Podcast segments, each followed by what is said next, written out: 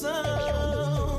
A Tarde FM, quem ouve gosta. A Tarde FM, minha trilha sonora. A Tarde FM, o som que lhe faz bem. A Tarde FM, eu sei, quem ouve gosta.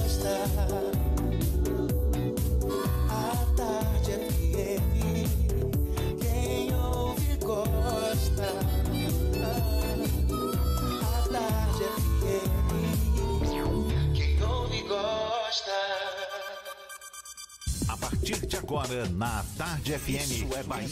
Um papo claro e objetivo sobre os principais acontecimentos do dia. Um programa com a marca do Grupo A Tarde de Comunicação e do Bahia Notícias. Para botar tempero no começo da sua manhã. Isso é Bahia. Isso é Bahia. Apresentação: Jefferson Beltrão e Fernando Duarte. Isso é Bahia. Oferecimento Ferreira Costa. Tudo para casa, construção e decoração. Salve, salve, bom dia! Seja bem-vindo, seja bem-vinda. Estamos começando mais um Isso é Bahia e vamos aos assuntos que são destaque nesta quarta-feira, 29 de julho de 2020. Suspeita de fraude no auxílio emergencial envolve mais de 70 mil servidores municipais na Bahia. Homem cai e outro fica pendurado após andaime ceder em Salvador. População em situação de rua recebe abrigo com capacidade para 100 pessoas em Pirajá.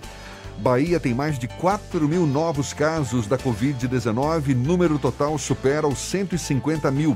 No Brasil foram mais de 40 mil novos casos nas últimas horas.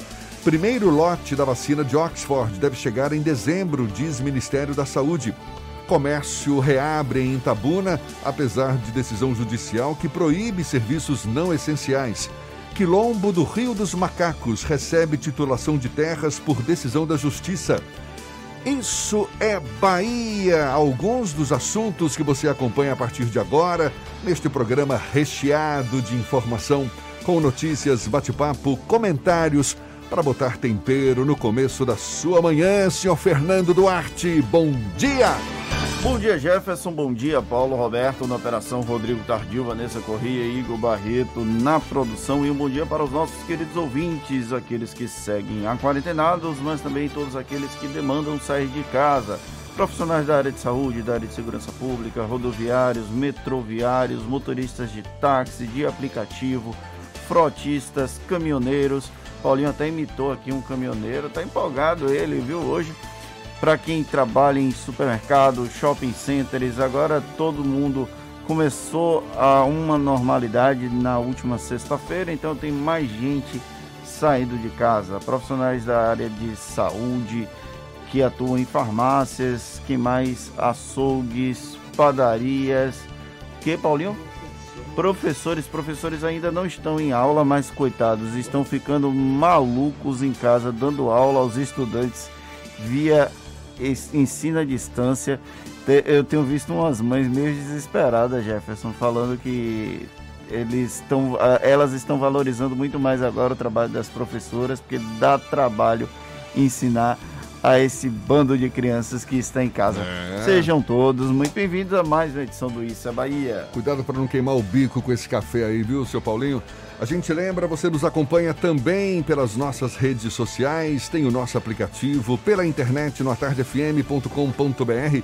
Olha, nós aqui pode nos assistir pelo canal da Tarde FM no YouTube, se preferir pelo portal A Tarde Estamos à sua disposição também pelos nossos canais de comunicação para sua participação, suas mensagens, aquele bom dia, sua crítica, sugestão, comentário, fique à vontade. Lembre aí, Fernando. O WhatsApp é o 71993111010 e como o Jefferson falou, você pode interagir com a gente pelo YouTube. Mande a sua mensagem, participe, esteja presente no estúdio da Tarde FM. Tudo isso e muito mais a partir de agora para você.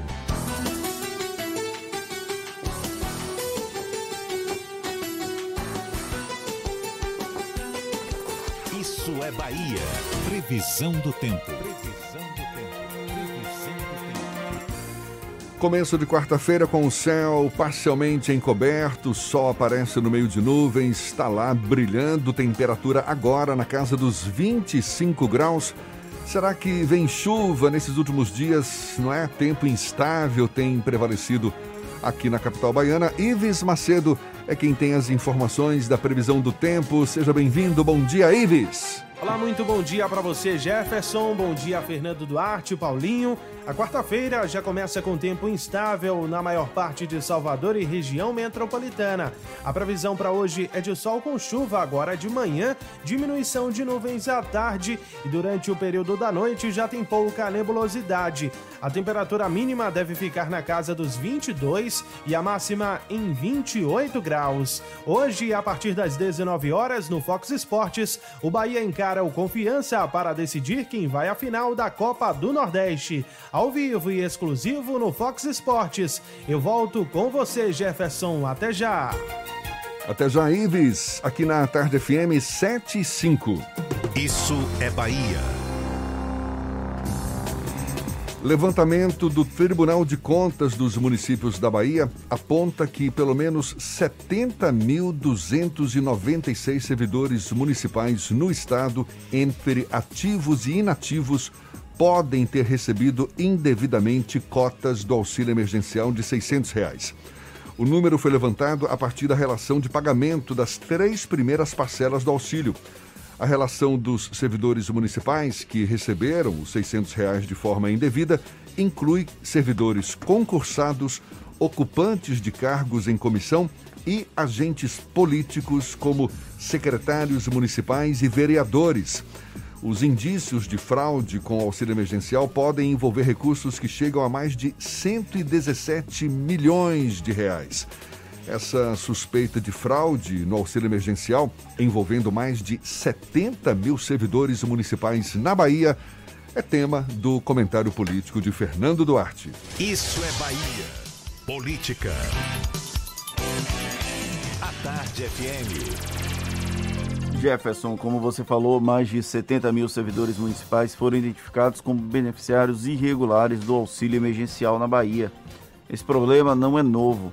Quando o Ministério da Cidadania e a Controladoria Geral da União iniciaram o cruzamento das bases de dados disponíveis nas esferas estaduais, federais ou federal e municipais, começaram a aparecer números altos de ilegalidades na concessão do Corona Voucher Parte desses cadastros pode ser justificada por fraudes ou uso ilegal das informações dos servidores. Ainda assim, é assustador pensar que nas diversas instâncias públicas haja pessoas com tamanho descompromisso com recursos públicos. Não é uma questão de generalização. A imensa maioria dos servidores públicos é comprometida com o trabalho e com as atribuições designadas, Porém, essa parcela que se apropria de algo simples, como parcelas de 600 reais concedidas como auxílio a pessoas em condição de vulnerabilidade em meio a uma pandemia, revela que precisamos evoluir muito enquanto sociedade antes de entrarmos no tão sonhado país do futuro. São essas pequenas corrupções que, nesse caso, não chegam a ser realmente pequenas, que muitos brasileiros, infelizmente, ancoram o dia a dia. A cada pessoa que teve acesso ao auxílio emergencial sem ter direito, outros tantos cidadãos ficaram a ver navios lidando com a falta de acesso a direitos mínimos como alimentação, saúde e educação. Por mais que tenha havido um esforço para que o Corona Voucher chegasse ao máximo de brasileiros possível, muitos seguiram à margem invisíveis aos olhos do governo e também da própria sociedade. Se esses servidores comprovadamente solicitaram acesso ao benefício sem terem direito, quem garante que eles, nos exercícios das suas respectivas funções, se mantenham probos o suficiente para não cometer outros crimes? É constrangedor imaginar que essas pessoas podem estar em esferas de decisão que podem definir os rumos da vida de outros, decidir quem vive e quem morre, quem tem acesso a um serviço público ou não. Não podemos aceitar que esses cidadãos permaneçam fingindo ser servidores públicos, porque estão longe de terem o direito de serem chamados assim. Antes que eu seja criticado por pedir uma punição severa, eu queria frisar que todos os beneficiários eventualmente irregulares têm direito à ampla defesa e ao contraditório. Porém, não deve haver perdão para quem frauda um auxílio emergencial que nasceu para evitar que brasileiros passem necessidade. A demissão de quem cometeu a ilegalidade é um favor ao serviço público, mas também ao país. É, o Tribunal de Contas dos Municípios não tem poder fiscalizatório, mas pode muito bem alertar, não é? Prefeitos, os demais gestores públicos municipais aqui da Bahia, para que adotem ações e cobrem, não é, dos servidores ativos, quem mais inativos, agentes públicos, para que devolvam o mais rápido possível esse dinheiro e sejam punidos, né, Fernando? Exatamente, Jefferson. Não dá para trabalhar dessa forma com nós sabendo que pessoas no serviço público municipal, no serviço público estadual e no serviço público federal solicitaram acesso a um auxílio emergencial sem ter direito. É inadmissível que essas pessoas permaneçam no serviço público, por isso é necessário sim o, a instauração de procedimento administrativo para que se apure e, se efetivamente houve crime, essas pessoas sejam punidas e desligadas a bem do serviço público. É uma vergonha. Agora são 7 e 10 aqui na Tarde FM. A Bahia registrou nas últimas horas 4.204 novos casos da Covid-19 e 43 novas mortes por causa da doença. Mais uma vez, segundo dados da Secretaria Estadual da Saúde. Com isso, o número de casos da doença sobe para mais de 153 mil e o de mortes para 3.270. Do total de casos, mais de 135 mil pessoas estão recuperadas da Covid-19 aqui no estado. Em relação à taxa de ocupação de leitos de UTI adulto na Bahia, 71% possuem pacientes internados. Aqui em Salvador, de acordo com a CESAB, a taxa de ocupação dos leitos em UTI adulto que são os que contam para a fase 2 da flexibilização do comércio na capital baiana, estão com 71% de ocupação. A gente percebe os números continuam crescentes, não há sinais de que tenhamos atingido o platô dessa curva de casos. Olha só, o Brasil, nas últimas 24 horas, mais de 40 mil novos casos de Covid-19 foram contabilizados pelo Ministério da Saúde. Com isso, o total de infectados sobe para mais de 2 milhões e 400 mil. As mortes provocadas pelo novo coronavírus já totalizam 88.539 no país. Nas últimas 24 horas, foram contabilizados 921 óbitos, números ainda assustadores. Ainda de acordo com o Ministério da Saúde, mais de 1 milhão e 700 pessoas estão recuperadas da doença. Os números sobre a pandemia divulgados ontem não consideram os dados mais recentes do estado de São Paulo. A Secretaria Estadual da Saúde teve dificuldades para exportar a base de dados a tempo de atualizar o painel nacional. No caso, Secretaria Estadual da Saúde de São Paulo.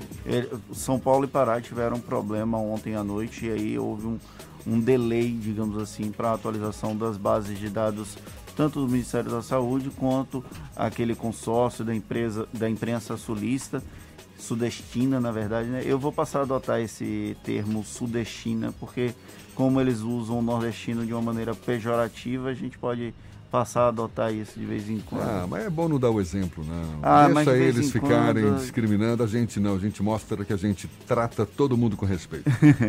um homem caiu e outro ficou pendurado após o andaime da obra onde trabalhavam CD ontem aqui em Salvador.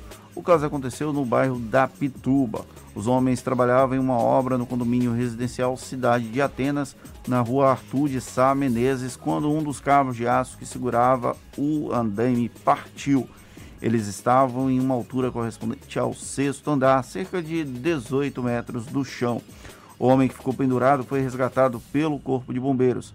O trabalhador que caiu do andame foi levado para o Hospital Geral do Estado com suspeita de fratura na bacia, segundo afirmou a Secretaria Municipal de Saúde. Que susto, viu? É, eu não sei se foi o caso, mas tem ventado muito, né? Esses últimos dias eu cheguei a ler aqui, acho que uns 30 quilômetros por hora os ventos, o que para os nossos padrões é, é vento demais.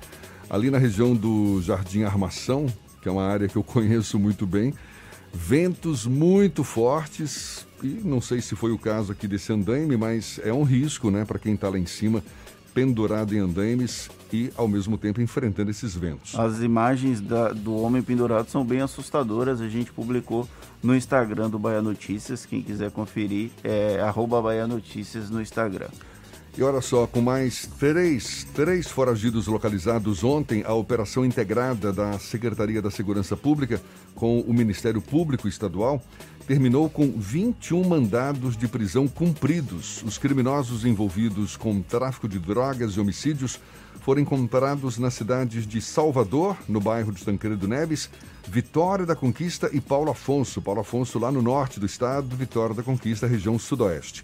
Na operação, um criminoso confrontou com as forças de segurança no bairro de Sussuarana e não resistiu aos ferimentos.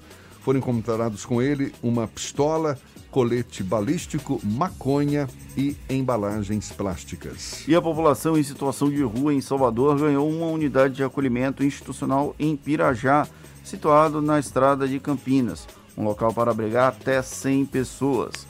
A estrutura vai receber as pessoas que forem encaminhadas por meio de ações de abordagem social da Secretaria Municipal de Promoção Social e Combate à Pobreza ou dos centros de referência especializados para a população em situação de rua. De acordo com a Prefeitura, o investimento mensal para o funcionamento da unidade de acolhimento institucional é de pouco mais de 355 mil reais. 335 mil reais, perdão. Segundo o prefeito Assemineto, com a entrega desta unidade, a cidade completa 1.270 vagas oferecidas para as pessoas em situação de rua. Agora 7h16 aqui na Tarde FM.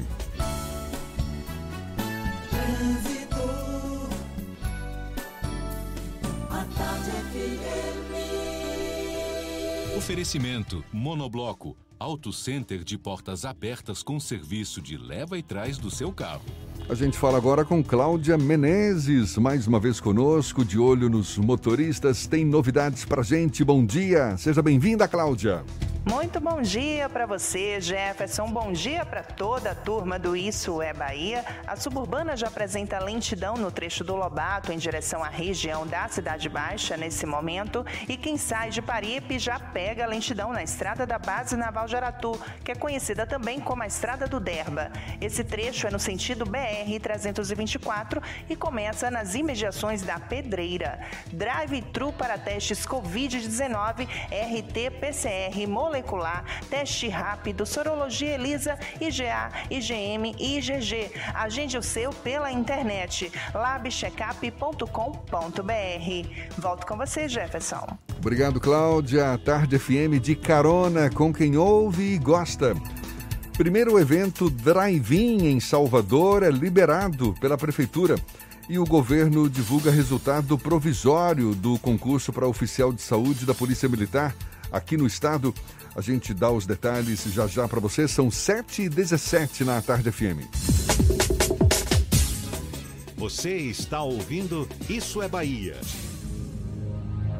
O mundo entrou em guerra, uma guerra difícil contra um inimigo invisível e mortal. Mas como baianos que somos, fomos à luta, com ação e união, porque toda a vida importa. Dedicamos muitas UPAs pelo estado ao coronavírus, separamos hospitais para os atendimentos na capital e no interior, dobramos o número de leitos, investimos em equipamentos, apoiamos nossos heróis do dia a dia, ajudamos quem mais precisa com a conta de água e vale alimentação, e vimos a solidariedade chegar em todo canto. Vestimos nossas máscaras, descobrimos a importância de ficar em casa. Sabemos que não está fácil, mas a guerra continua, por isso não desista. Se tiver sintomas, ligue Telecoronavírus 155.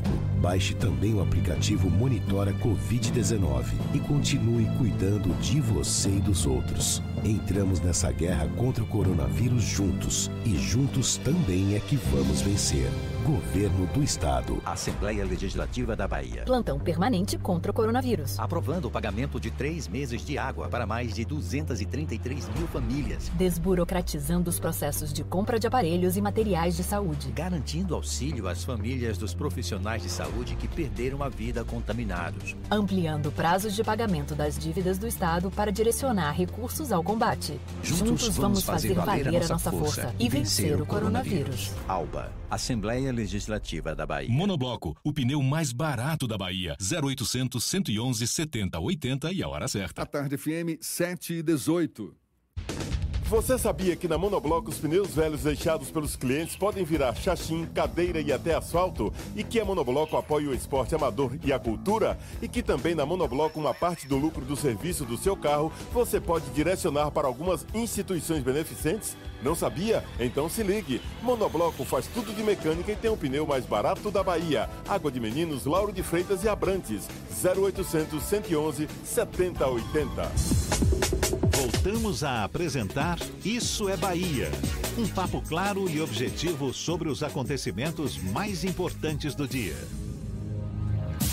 Agora 7h19, temos notícias da redação do portal Bahia Notícias. Lucas Arras conosco mais uma vez. Seja bem-vindo. Bom dia, Lucas. Bom dia, Jefferson Fernando e quem nos escuta aqui na capital do estado. Olha, o muro do Barradão foi pichado na noite de ontem por conta das eliminações da Copa do Nordeste e Campeonato Baiano do Vitória no último fim de semana. Os alvos da pichação foram o presidente Paulo Carneiro e o ex-mandatário Alex Portela, atual conselheiro do clube e diretor da Liga Nordeste. Uma das frases dizia acabou a paz, enquanto outra dizia fora Paulo Carneiro. Após ser eliminado do Baianão e da Copa, o Vitória foca suas atenções agora para a estreia do time na Série B do Campeonato Brasileiro. O rubro-negro vai enfrentar o Sampaio Correia no dia 8 de agosto, um sábado, às 7 horas da noite no Barradão.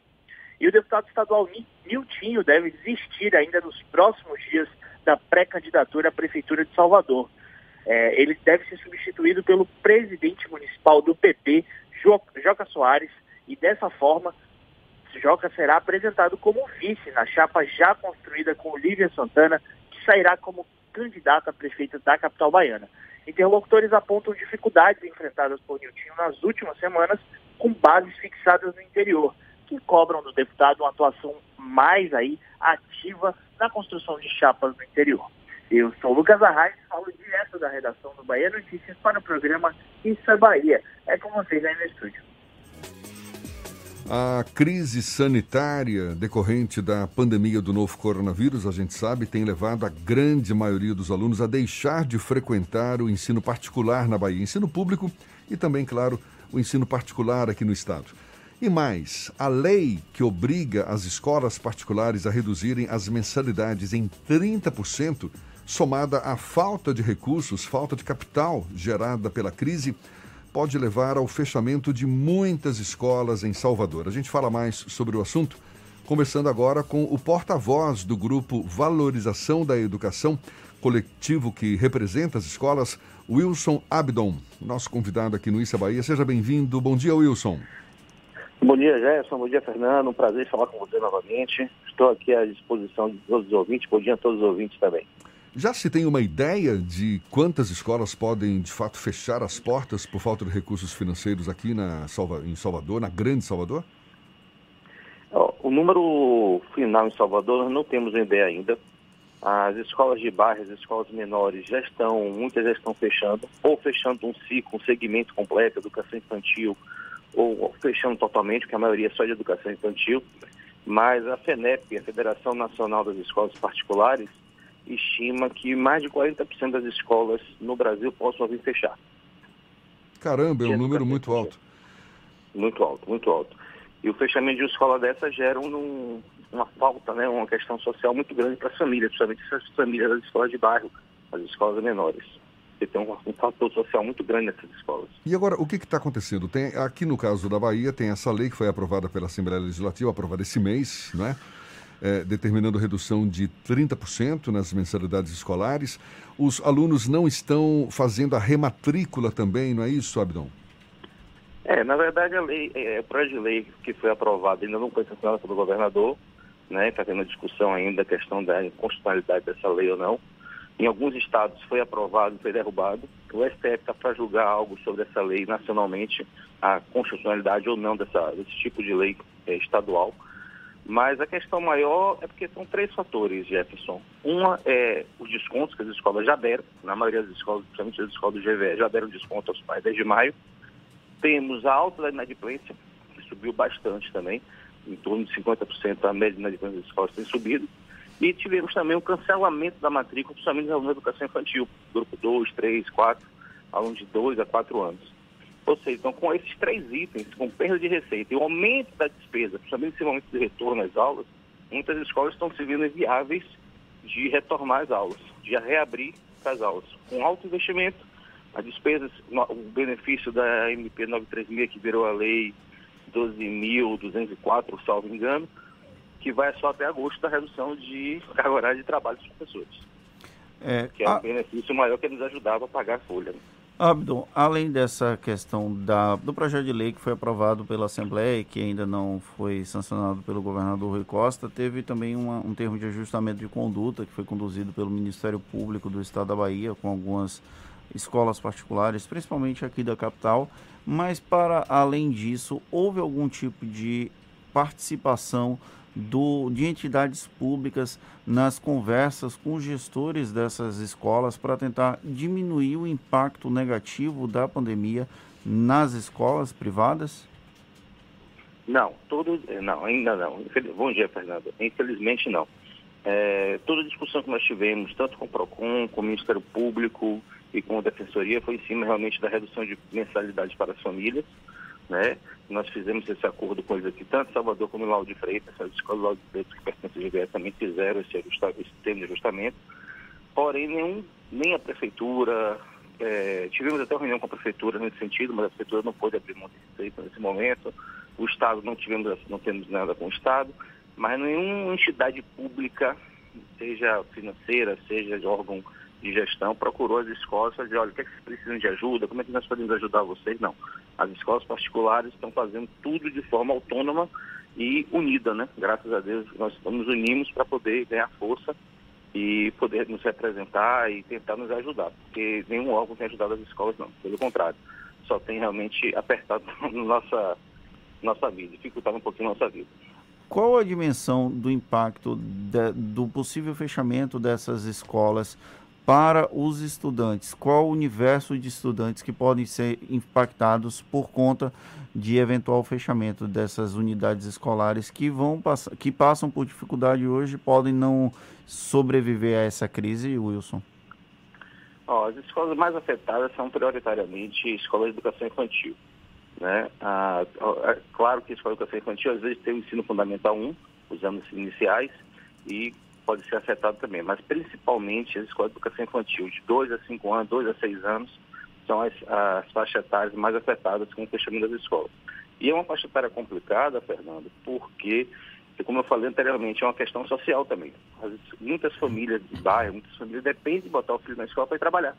Então, quando uma escola dessa fecha, você não vai ter vaga nem na rede, provavelmente não vai ter vaga na rede pública, que já está sobrecarregada, e as escolas também estão reduzindo alunos, reduzindo turmas, não vão ter vagas para aceitar mais alunos. Então você vai ter uma, é, uma perda de oferta de vagas num, num, ciclo tão importante, tanto para a questão social, como também que é a primeira infância. O, o, o letramento da criança, o primeiro contato com regras sociais, do convivência, então vai ser uma perda muito grande para a sociedade na educação como um todo. Wilson, eu sei que você é um crítico dessa lei que foi, desse projeto de lei que foi aprovado pela Assembleia Legislativa, determinando aí a redução de 30% nas mensalidades escolares, mas como é que você avalia do ponto de vista dos pais que acham que seja razoável haver um meio termo, digamos assim, entre os pais que, que pagam as mensalidades e as escolas que, que precisam de recursos, obviamente, mas no momento em que não tem havido aulas, os próprios pais também, muitos deles, acredito, devem estar se sentindo numa numa situação um pouco confortável com essa crise financeira. Como é que você avalia? Porque são dois lados da moeda, não é? Não, sem dúvida, Jefferson. São dois lados. Eu sou pai também de três filhos. Então, o que a gente coloca é o seguinte. As escolas, hora nenhuma, abandonaram as famílias. Isso a gente vem falando aqui desde o início, inclusive tive uma entrevista grande sobre isso. É, as escolas sempre procuraram ouvir as famílias. No primeiro momento da pandemia foi um, um susto para todo mundo, algo inédito para todo mundo, né? Ninguém nunca tinha nós nunca passamos por algo parecido. Então as escolas sabiam que os pais estavam em dificuldade financeira. Então, inicialmente, foi uma negociação individual. Posteriormente, no mês de maio, nós demos desconto coletivo para todas as famílias. Tá? Então, assim, as escolas já tinham dado um desconto antes, inclusive, do termo de ajustamento que nós assinamos com o Ministério Público, ouvindo as famílias, ouvindo, temos negociado de forma diferente com essas famílias, né, dando desconto e acompanhando. Só que, como você falou, são dois lados da moeda. Tem muitas escolas que estão mantendo a carga horária de aula, tem muitas escolas que estão mantendo o trabalho pedagógico, tem muitas escolas que estão melhorando esse trabalho durante o decorrer do tempo. E tem escola que de fato não estão fazendo nada. Então, tem que ser separado desse meio todas as escolas. Cada pai tem que avaliar o que a sua escola está entregando. Então, quando sai uma lei geral, por isso que a gente é tão crítico a essa lei, que pega todas as escolas de forma indiscriminada, sem haver a conversa, a individualização, que é tão importante, né, tanto na educação como no nosso meio jurídico, ele é, pega, é, atinge a todos de forma desigual. Então, a nossa a questão com as famílias é as escolas estão olhando para as famílias sim, estamos entendendo, estamos tentando administrar essa inadimplência, que já estamos, que aumentou bastante. Temos ajudado várias famílias de várias formas diferentes. Demos o desconto coletivo para as famílias, um percentual bem razoável, a partir eh, no mês de maio. E a maioria das escolas, sim, particulares, estão mantendo algum tipo de serviço. Não estão, os alunos não estão sem aula mudou o formato devido à pandemia. Aulas remotas, atividades, projetos que demanda equipe pedagógica, coordenação, projeto, é, atendimento às famílias, organização famílias. Então tem sido feito um trabalho, porém não é de forma o que nós estamos habituados presencial. Vocês, é, você mesmo agora chegou a manifestar, existe uma disposição para cobrar mais apoio, não é, das autoridades no sentido de, de, de ter um, enfim, um amparo maior voltado para as escolas, inclusive no, no, no sentido de, de, conseguir linhas de crédito, né? linhas de crédito mais facilitadas. Existe, por mais que, que você mesmo já destacou, né? não tem tido muito diálogo nesse sentido, mas quais são os canais de diálogo, inclusive para conseguir um crédito mais facilitado, que vocês têm buscado para, enfim, viabilizar esses pleitos, Wilson?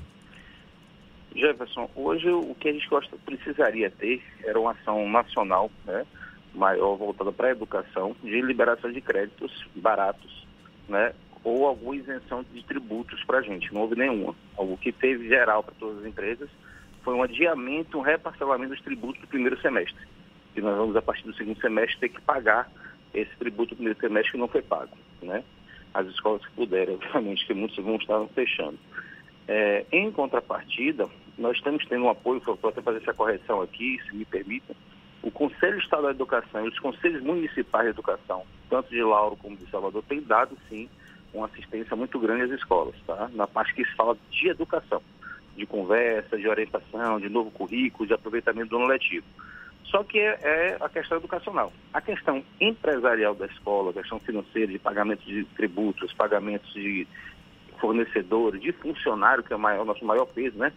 Quase 70% do nosso, 75% do nosso custo é funcionário, mão de obra, e esse ajuste nós não temos, nenhuma redução de impacto de tributos, é, redução de tributos é, federais, ou, ou, seja, trabalhistas, ou seja, e, ou linha de crédito específica. Alguma linha de crédito que o governo abriu geral, nenhuma escola tem conseguido pegar.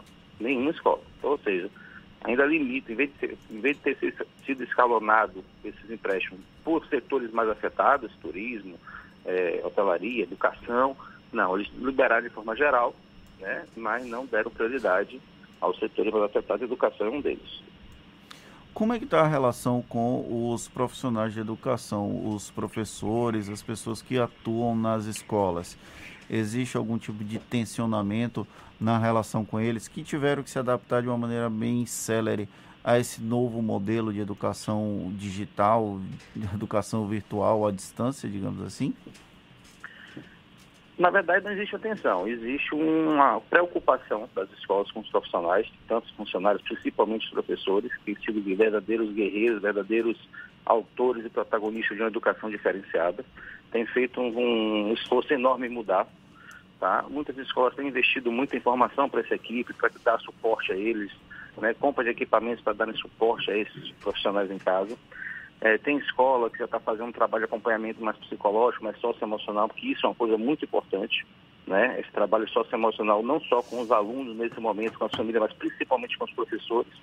Né? Estamos abrindo diálogo agora, próxima semana, pensando é, com o Simpro, para poder ouvir a categoria como um todo, mas cada escola individualmente já tem conversado com seus professores, feito reunião, ouvindo realmente os professores, cada escola com sua estratégia, porque, de fato, como todo brasileiro, sofreu com perda de receita, está é, tá tendo que trabalhar é, de forma remota, com a demanda de casa, com a demanda é, de uma escola nova, de fazer novo, diferente, e eles têm sentido. Mas tem sido feito um trabalho muito bom, é, é, é muito louvável, tem, nós temos que valorizar cada vez mais os nossos professores, tanto da rede estadual como da rede privada, e dar parabéns a eles, porque de fato estão sendo um, uma outra linha de frente importante que está sendo diariamente é, realizada com todos os alunos.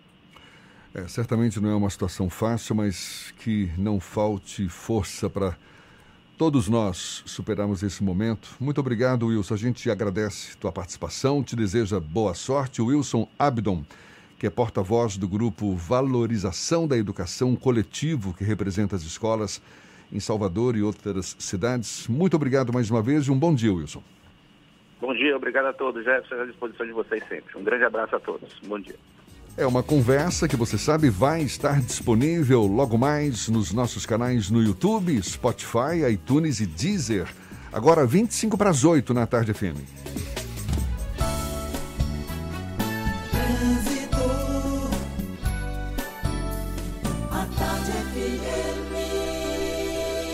Oferecimento Monobloco, Auto Center de portas abertas com serviço de leva e trás do seu carro. Cláudia Menezes, mais uma vez conosco. Tem novidades, Cláudia? Estou de volta, Jefferson, e vou falar sobre estradas. A BR-324 tem boa fluidez nos dois sentidos entre Salvador e Simões Filho, mas a CIA Aeroporto já tem lentidão na alça de acesso à BR. Em outro ponto, a Estrada do Coco já tem bastante intensidade no trecho de Lauro de Freitas nos dois sentidos agora. Na Estácio, novos alunos pagam meia, 50% de bolsa no curso todo e ainda 70% no primeiro semestre para cursos presenciais reais. Acesse estácio.br e se inscreva. Volto com você, Jefferson. Obrigado, Cláudia. Tarde FM de carona com quem ouve e gosta. Comércio reabre em Itabuna, apesar de decisão judicial que proíbe serviços não essenciais. E o Quilombo Rio dos Macacos recebe titulação de terras por decisão da Justiça. Assuntos que você acompanha ainda nesta edição, agora 24 para as 8 na Tarde FM. Você está ouvindo Isso é Bahia. Primeiro curso 100% via Instagram do Brasil. Oficinas via WhatsApp, seminários, painéis setoriais, workshops, encontros de empresários. Tudo digital e gratuito. O maior evento empresarial do estado se reinventou para você fazer o mesmo pelo seu negócio. Semana Sebrae Online para empresários do novo mundo. De 27 a 31 de julho. Vagas limitadas. Garanta a sua. Confira a programação e se inscreva em semanasebrae.com.br. Assembleia Assembleia Legislativa da Bahia. Plantão permanente contra o coronavírus. Aprovando o pagamento de três meses de água para mais de 233 mil famílias. Desburocratizando os processos de compra de aparelhos e materiais de saúde. Garantindo auxílio às famílias dos profissionais de saúde que perderam a vida contaminados. Ampliando prazos de pagamento das dívidas do Estado para direcionar recursos ao combate. Juntos, Juntos vamos fazer valer a nossa, nossa força, força e vencer o coronavírus. coronavírus. Alba, Assembleia Legislativa da Bahia. Você sabia que na Monobloco toda a energia elétrica utilizada para consertar o seu carro é captada de placas solares e que o óleo trocado do seu carro vai para reciclagem para ser refinado novamente e que na Monobloco os pneus velhos deixados pelos clientes podem virar chachim, cadeira e até asfalto? Não sabia? Então se ligue. Monobloco faz tudo de mecânica e tem o pneu mais barato da Bahia. Água de Meninos, Lauro de Freitas e Abrantes. 0800 111 7080. Central Papelaria. Os melhores preços e a maior variedade em material escolar e escritório da Bahia e a hora certa. A tarde FM, 22 para as 8. 3369 mil. Central Papelaria, variedade assim você nunca viu. 3369 mil, é só ligar. 3369 mil. Central Papelaria, você encontra tudo em material escolar. Tudo pro seu escritório, variedade fácil de estacionar. Ligue 3369 mil. A maior variedade em material escolar e de escritório. Central Papelaria Lauro de Freitas. Voltamos a apresentar Isso é Bahia. Um papo claro e objetivo sobre os acontecimentos mais importantes do dia. Já já tem as dicas da Marcita para sua quarta-feira ficar mais animada. Primeiro a gente vai para a redação do Portal à Tarde. Rafael Santana esta semana conosco. Também tem novidades. Bom dia, Rafa. Bom dia, Jefferson Fernando, e um bom dia também para você que está acompanhando Isso é Bahia. A cirurgia do médium baiano Divaldo Franco, fundador da Mansão do Caminho em Salvador, foi remarcada para hoje, às duas da tarde, no Hospital Sírio-Libanês, em São Paulo. O procedimento seria realizado ontem, mas foi adiado, segundo o comunicado do Centro Espírita, por interesse do próprio hospital. Divaldo Franco, de 93 anos, deu entrada na unidade de saúde na segunda-feira para a realização de exames pré-operatórios. O objetivo da cirurgia é corrigir três hérnias de disco, problema aí que afeta a coluna. A Mansão do Caminho está sediada entre os bairros de São Marcos e Pau da Lima e atende diariamente diariamente quase 5 mil pessoas em situação de vulnerabilidade social e um esconderijo subterrâneo que pertence a uma facção responsável por tráfico de drogas e homicídios em Salvador foi descoberto por guarnições da Operação Gêmeos e do Batalhão de Choque. A ação foi realizada após denúncia de que homens estariam armados no bairro de São Gonçalo. No local foram encontrados carabina, coletes balísticos, munições e aproximadamente 30 quilos de drogas. Um homem morreu após confronto com policiais e outro, apontado como integrante da facção, acabou preso. Todo o material e o homem detido foram apresentados no Departamento de Homicídios e Proteção à Pessoa. Bom, eu sou Rafael Santana do Portal à Tarde, volto na segunda hora com mais informações. Antes, você fica com as dicas da Marcita. Shows, dança, teatro, música, diversão. Ouça agora as dicas da Marcita com Márcia Moreira. Olá, vamos às dicas para esta quarta-feira. Diversidade Cultural de Matarandiba Resgate das Manifestações Culturais. Este é o tema do bate-papo que acontece hoje dentro do projeto Encontros com a Cultura Popular a pequena ilha de Matarandiba, que faz parte do município de Vera Cruz, é o gancho para uma conversa sobre cultura popular, samba de roda, Julho das Pretas e o mês de Nanã. A transmissão acontece hoje às sete da noite através do canal do Grupo de Pesquisa Griot no YouTube. A escritora baiana Jocélia Fonseca realiza hoje um pré-lançamento do seu primeiro livro intitulado Magia Negra. Na live, a autora vai falar sobre o trabalho e conversar sobre produção literária feminina atual. As convidadas do bate-papo são a escritora e professora Alessandra Sampaio, especialista em estudos literários, Ana Rita Santiago, que assina o prefácio do livro Magia Negra, e a jornalista Suede Quintê, criadora do aplicativo Mais Amor. A mediação será da professora Ana Carla Portela, mestre em Educação e Contemporaneidade. O encontro literário acontece às 8 da noite no perfil do Facebook Valdec Ponto de Jesus e marca o início da pré-venda do livro. Quer saber mais da cena cultural? Então siga meu Instagram, Dicas da Macita. Beijos e fique em casa.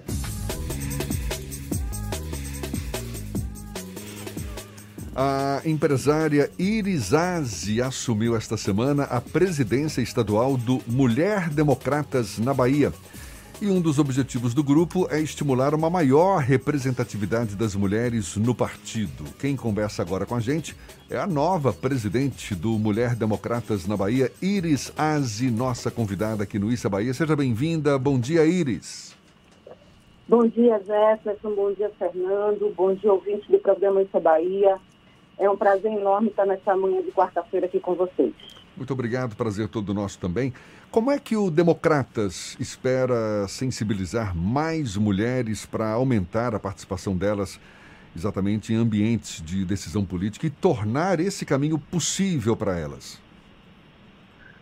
Olha só, é, eu tenho a felicidade de ter um líder que é muito sensível à causa feminina. Né? O, nosso, o nosso presidente nacional, o nosso presidente estadual, o prefeito Alcino Neto e o deputado federal Paulo Aze, eles têm a prioridade, é, a mulher como prioridade. Isso me deixa muito confortável hoje na posição que eu, que eu assumi. Aliás, eu recebi esse convite com muita alegria e com muita responsabilidade.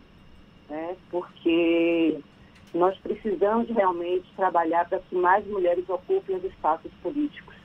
É super importante que a mulher participe dos ambientes de decisão política para fortalecimento da nossa sociedade. Pois é, agora, historicamente, a gente observa que as mulheres, por mais que tenham e vêm conquistando cada vez mais espaço na sociedade como um todo, na política acabam ainda tendo uma participação não tão expressiva. Por quê? Qual é a explicação? Como é que a senhora avalia essa participação ainda tímida das mulheres no ambiente político como um todo, uma vez que a gente percebe, não é? É uma predominância masculina geral. Perfeito. É, todos nós sabemos que o ambiente político é predominantemente masculino. E, em função disso, as mulheres se sentem é, desvalorizadas e não se sentem acolhidas.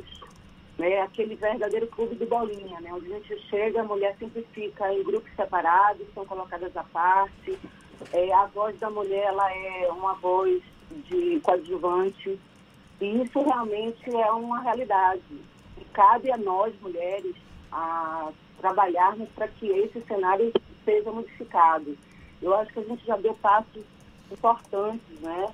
É, as cotas também, com as mudanças na legislação, permitiu é, que a gente ocupasse um espaço maior.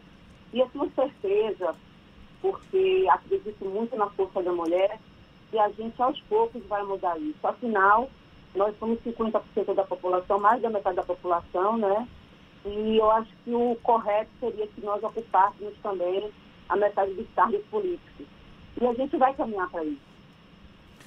Iris, o Democratas é um partido majoritariamente dominado por homens. Você citou o presidente estadual, o presidente nacional, ambos homens. A presidência municipal também é do Duda Sanches, um homem aqui em Salvador, no caso. E a representação feminina dentro dos cargos eletivos dentro do próprio fora do Democratas, mas por representantes do Democratas, como na Câmara de Vereadores de Salvador, Assembleia Legislativa aqui do estado e na Câmara dos Deputados pela Bahia, é baixa, praticamente nula. Uma expoente durante um tempo foi a ex-delegada, a delegada Kátia Alves, mas que ela acabou não conseguindo a eleição.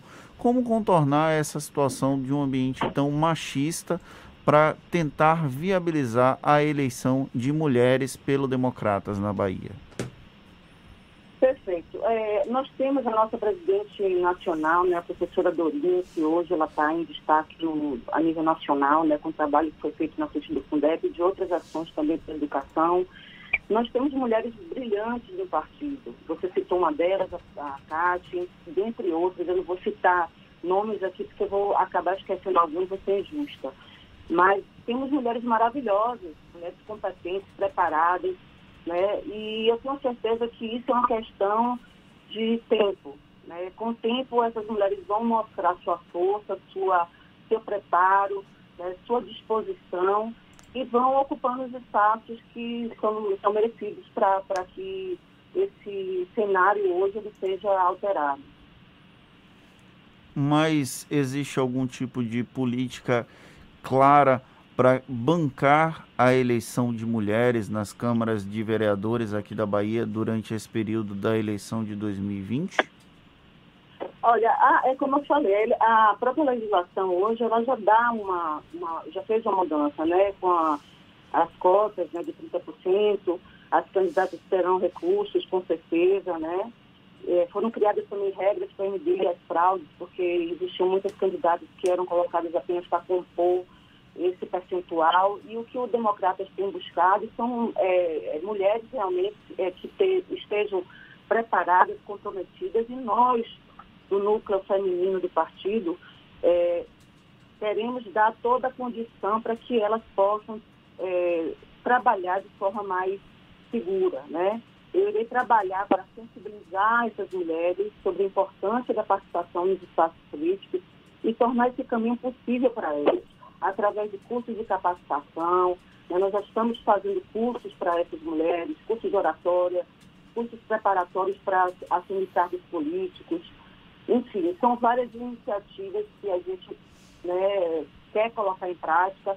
Eu assumi essa, essa posição na segunda-feira agora, então, portanto, a minha primeira entrevista, inclusive, que eu estou concedendo, é, eu ainda estou estudando o cenário do partido, vendo de que forma que a gente pode, é, junto com os nossos líderes, né, encontrar as estratégias mais eficazes para que a gente possa é, apoiar, incentivar e dar toda a condição de que essas candidatas possam ir à frente.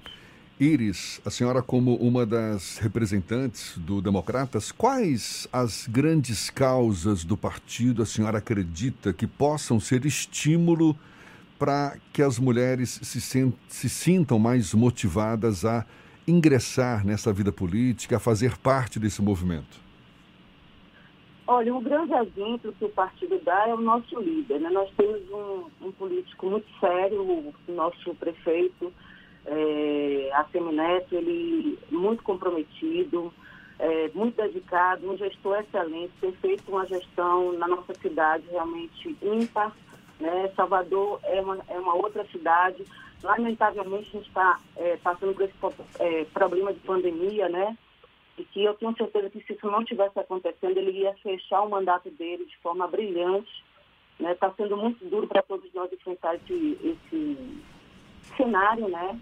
Inclusive as eleições vai ser de um cenário atípico também, né? Mas eu tenho certeza que o nosso líder Assemi Neto já é um grande exemplo e um grande motivo de motivação para nós todas a seguirmos a bandeira do democrata. Fora isso, o partido tem outras lideranças, né? o nosso presidente da Câmara Rodrigo, o presidente do Senado, e tantos, e tantos outros nomes políticos que são espelhos, que são homens de bem, políticos sérios, que têm feito, né, o, o dado o seu melhor né, em função do coletivo, em função das pessoas. Isso é que importa, né? Você saber que o mandato é, ele não é você está ali para servir, para ajudar o outro, para poder fazer a sua missão. E eu tenho certeza que os democratas têm vários é, exemplos que podem motivar as mulheres. Empresária Iris Aze, nova presidente do Mulher Democratas na Bahia, muito obrigado pela sua disponibilidade, pela atenção dada aos nossos ouvintes e um bom dia para a senhora. Muito obrigado, bom dia a todos. Essa conversa também vai estar disponível logo mais nos nossos canais no YouTube, Spotify, iTunes e Deezer, 7h51 na Tarde FM. Isso é Bahia. Economia. A Tarde FM. Bom dia, Jefferson. Bom dia, Fernando. Bom dia, queridos ouvintes da rádio, a Tarde FM. Ontem, o nosso índice Ibovespa fechou em leve queda de 0,35% a 104.100 pontos, principalmente pelo clima de cautela global diante do avanço do coronavírus e das incertezas econômicas sobre o segundo semestre de 2020. Além disso, o dólar comercial fechou quase estável com uma pequena queda de 0,02% a R$ 5,15.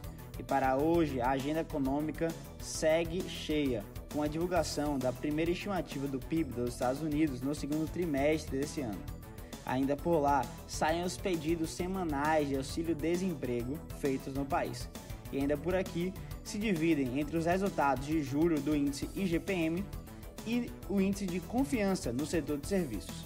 Eu sou Nicolau Eloy, sócio da BP Money, a nova plataforma educacional da BP Investimentos. E para maiores informações, acesse nosso site www.bpmoney.com.br. Isso é Bahia. Olha só, a primeira fase da retomada econômica de Salvador, iniciada na última sexta-feira, contou com a liberação de eventos em sistema drive-in. Foi autorizado ontem o primeiro evento do tipo no novo centro de convenções ali na orla da Boca do Rio. O projeto do Big Bom Preço Drive-In Salvador, autorizado pela Central Integrada de Licenciamento de Eventos, tem pré-estreia prevista para hoje, só para convidados que vão assistir à exibição do filme Axé Canto do Povo de um Lugar. Fernando já foi num drive-in? Nunca fui. Não, na minha época não, não, era muito comum, talvez na sua fosse. Né? É verdade, inclusive o pessoal usava muito mais para namorar, né? Ia de carro, ficava ali namorando no carro, acho que até não via nada de filme. Bom, eu não tive essa experiência, não posso falar muito sobre isso. Talvez agora com os no, a nova tempos, moda, drive-in, é, eu possa dúvida. relatar um pouco da minha experiência. Vamos lá. O resultado provisório das provas de títulos para concurso de oficiais da saúde da Polícia Militar da Bahia foi publicado pelo governo do estado no Diário Oficial de ontem. Ao todo, foram 17 vagas de nível superior para os cargos de médico e odontólogo. Os candidatos aprovados podem conferir o resultado provisório no site da organizadora da prova, o Instituto Brasileiro de Formação e Capacitação, como também no portal do servidor. De acordo com o edital, os interessados podem interpor recurso no prazo de dois dias úteis a partir de 29 de julho, ou seja, hoje, somente pela internet. A Prefeitura de Itabuna, no sul da Bahia, descumpriu a determinação judicial para fechamento imediato do comércio não essencial. Com isso, estabelecimentos com lojas, estabelecimentos como lojas de roupas, de artigos para festas e armarinhos funcionaram normalmente ontem. A determinação da Justiça foi publicada na última segunda-feira. A multa diária para o descumprimento é de 50 mil reais. A Prefeitura de Itabuna informou que foi notificada na segunda-feira à tarde e que um procurador do município veio a Salvador ontem para recorrer e suspender a determinação. Jefferson, vou aproveitar que a gente tem um tempinho aqui. O nosso ouvinte João, que mora na Capelinha, ele perguntou sobre o pedido de bares e restaurantes para reabrir aqui em Salvador e ele pede que a gente fale a respeito. O que, qual é o status atual, a situação atual? Salvador está na fase 1 do protocolo de reabertura. Nós começamos na última sexta-feira e aí é necessário ficar pelo menos 14 dias na fase 1 para depois de 5 dias na sequência com uma ocupação abaixo de 75, 70% dos leitos de UTI adulto, a gente possa chegar à fase 2 do protocolo de reabertura aqui na capital baiana. Essa fase 2 do protocolo de reabertura da cidade, ela prevê a reabertura de, super, de bares, restaurantes e lanchonetes. Caso isso aconteça, caso cheguemos à fase 2, é possível, inclusive, no final da primeira quinzena de agosto ou início da segunda quinzena de agosto, aí sim, bares, restaurantes e lanchonetes podem reabrir com medidas próprias de distanciamento social que ainda não foram totalmente detalhadas pela prefeitura. Fica um abraço aqui para o João respondendo a pergunta dele. Deixa eu aproveitar mandar um abraço então para quem está também nos acompanhando pelo nosso canal no YouTube: Jader Souza, Rony Lemos, Evandro Rodrigues. Ilvia Souza, Edinaldo Carlos, muito obrigado a todos vocês. Também Clarice Tardio, ó, o Rodrigo Tardio colocando a família aqui para nos acompanhar. Valeu, muito obrigado. Kennedy Silva, um abraço a todos. 7h56 na Tarde FM.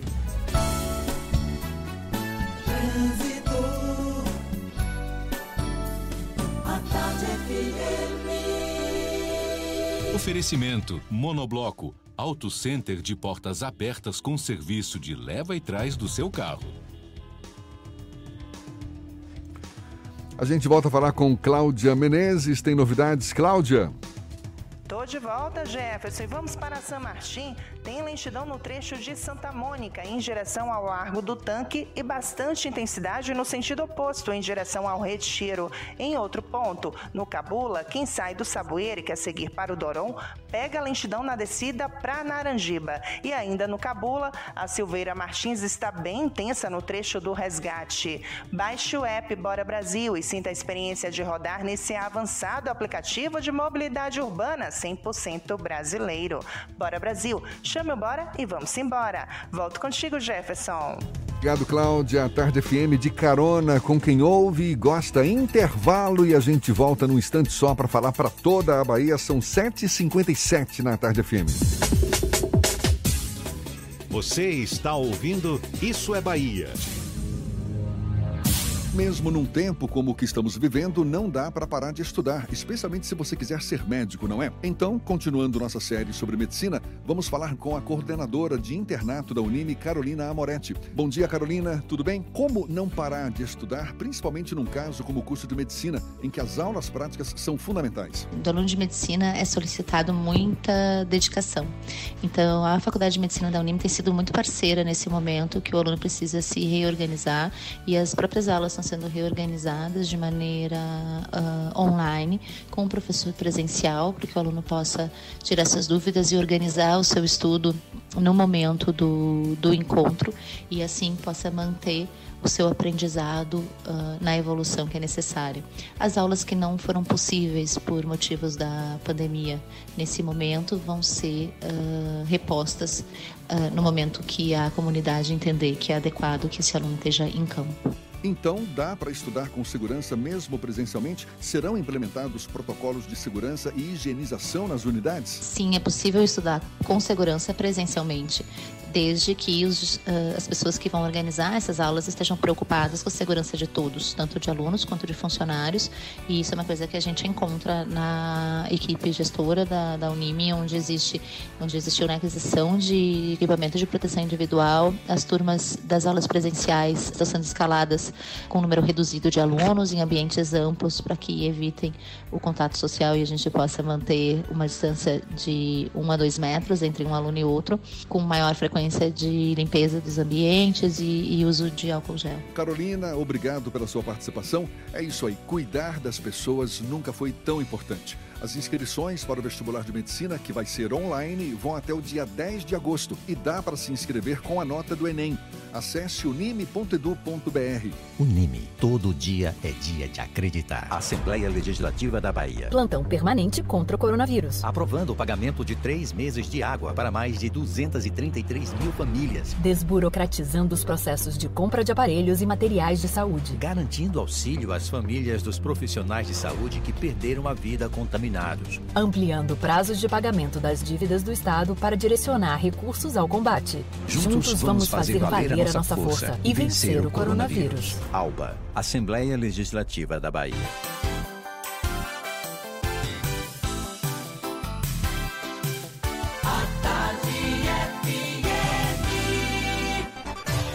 Atenção, emissoras afiliadas à Tarde FM. Em 5 segundos, isso é Bahia para todo o estado.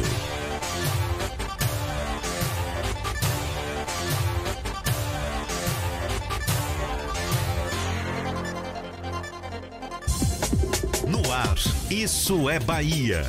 Informação com a marca do Grupo A Tarde e do Bahia Notícias. Política, segurança, saúde, cidadania. Isso é Bahia. Apresentação: Jefferson Beltrão e Fernando Duarte. A Tarde FM. Quem ouve, gosta. Salve, salve, bom dia, seja bem-vindo, seja bem-vinda. A partir de agora, Isso é Bahia em rede com emissoras de todas as regiões do estado. E vamos aos assuntos que são destaque nesta quarta-feira, 29 de julho de 2020. Suspeita de fraude no auxílio emergencial envolve mais de 70 mil servidores municipais na Bahia. Homem cai e outro fica pendurado após andaime ceder em Salvador. População em situação de rua recebe abrigo com capacidade para 100 pessoas em Pirajá. Bahia tem mais de 4 mil novos casos da Covid-19, número total supera os 150 mil. No Brasil foram mais de 40 mil novos casos nas últimas horas. Primeiro lote da vacina de Oxford deve chegar em dezembro, diz Ministério da Saúde. Comércio reabre em Itabuna, apesar de decisão judicial que proíbe serviços não essenciais. Quilombo do Rio dos Macacos recebe titulação de terras por decisão da Justiça. Isso é Bahia, programa recheado de informação, com notícias, bate-papo, comentários, para botar tempero no começo da sua manhã. Senhor Fernando Duarte, bom dia! Bom dia, Jefferson. Bom dia, Paulo Roberto na operação, Rodrigo Tardio, Vanessa Correia e Igor Barreto na produção E um bom dia para as nossas queridas emissoras parceiras e afiliadas, Ativa FM de Eunápolis, Cultura FM de Paulo Afonso, Líder FM de Irecê, Cidade FM Luiz Eduardo Magalhães, Itapuí FM de Tororó, Eldorado FM de Teixeira de Freitas, RB Líder FM de Rui Barbosa, Serrana Líder FM de Jacobina, Baiana FM de Itaberaba, 93 FM de Jequié e Interativa FM de Itabuna. Sejam todos muito bem-vindos a mais uma edição do Isso é Bahia. A gente lembra, você nos acompanha também pelas nossas redes sociais, tem o nosso aplicativo à sua disposição. Pela internet é só acessar a tardefm.com.br. Pode nos assistir. Fernando Duarte com uma camisa maravilhosa, um rosa choque hoje. Estamos aqui no canal da Tarde FM no YouTube, se preferir pelo portal à tarde e, claro, participar, enviar suas mensagens serão muito bem-vindas. Nossos canais de comunicação à sua disposição, Fernando. O WhatsApp é o 71993111010 e você também pode mandar sua mensagem pelo WhatsApp, pelo WhatsApp e pelo YouTube. Mande a sua mensagem, participe e esteja presente no estúdio do Isso é Bahia. Tudo isso e muito mais a partir de agora para você.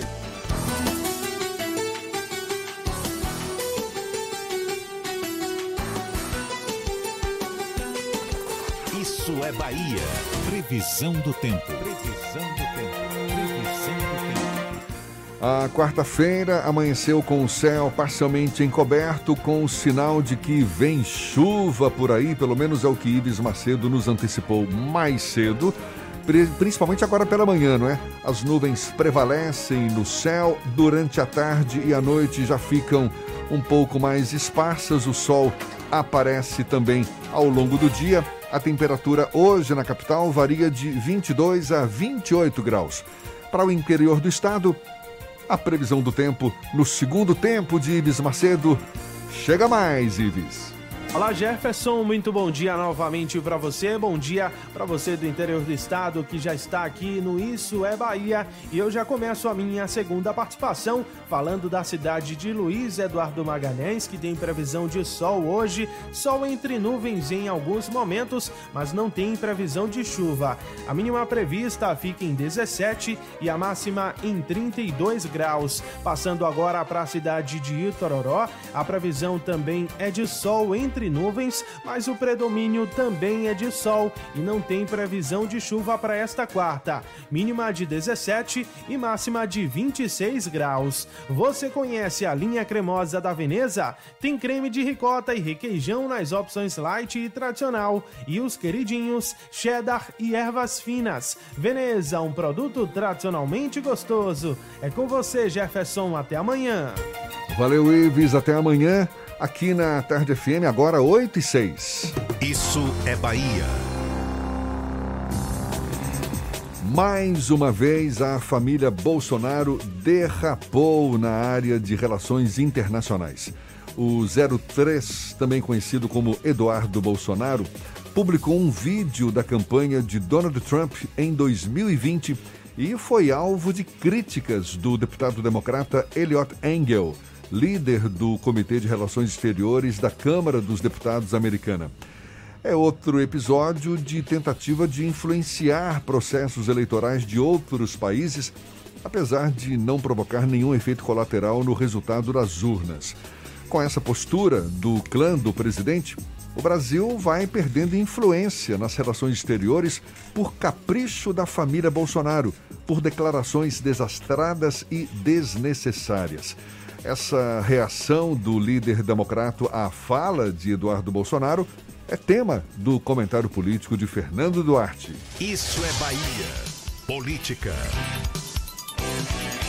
A Tarde FM. Infelizmente não é a primeira vez e eu acho que não vai ser a última que nós vamos tratar sobre essas declarações desastradas ou derrapadas desastradas da família Bolsonaro como um todo no âmbito das relações internacionais.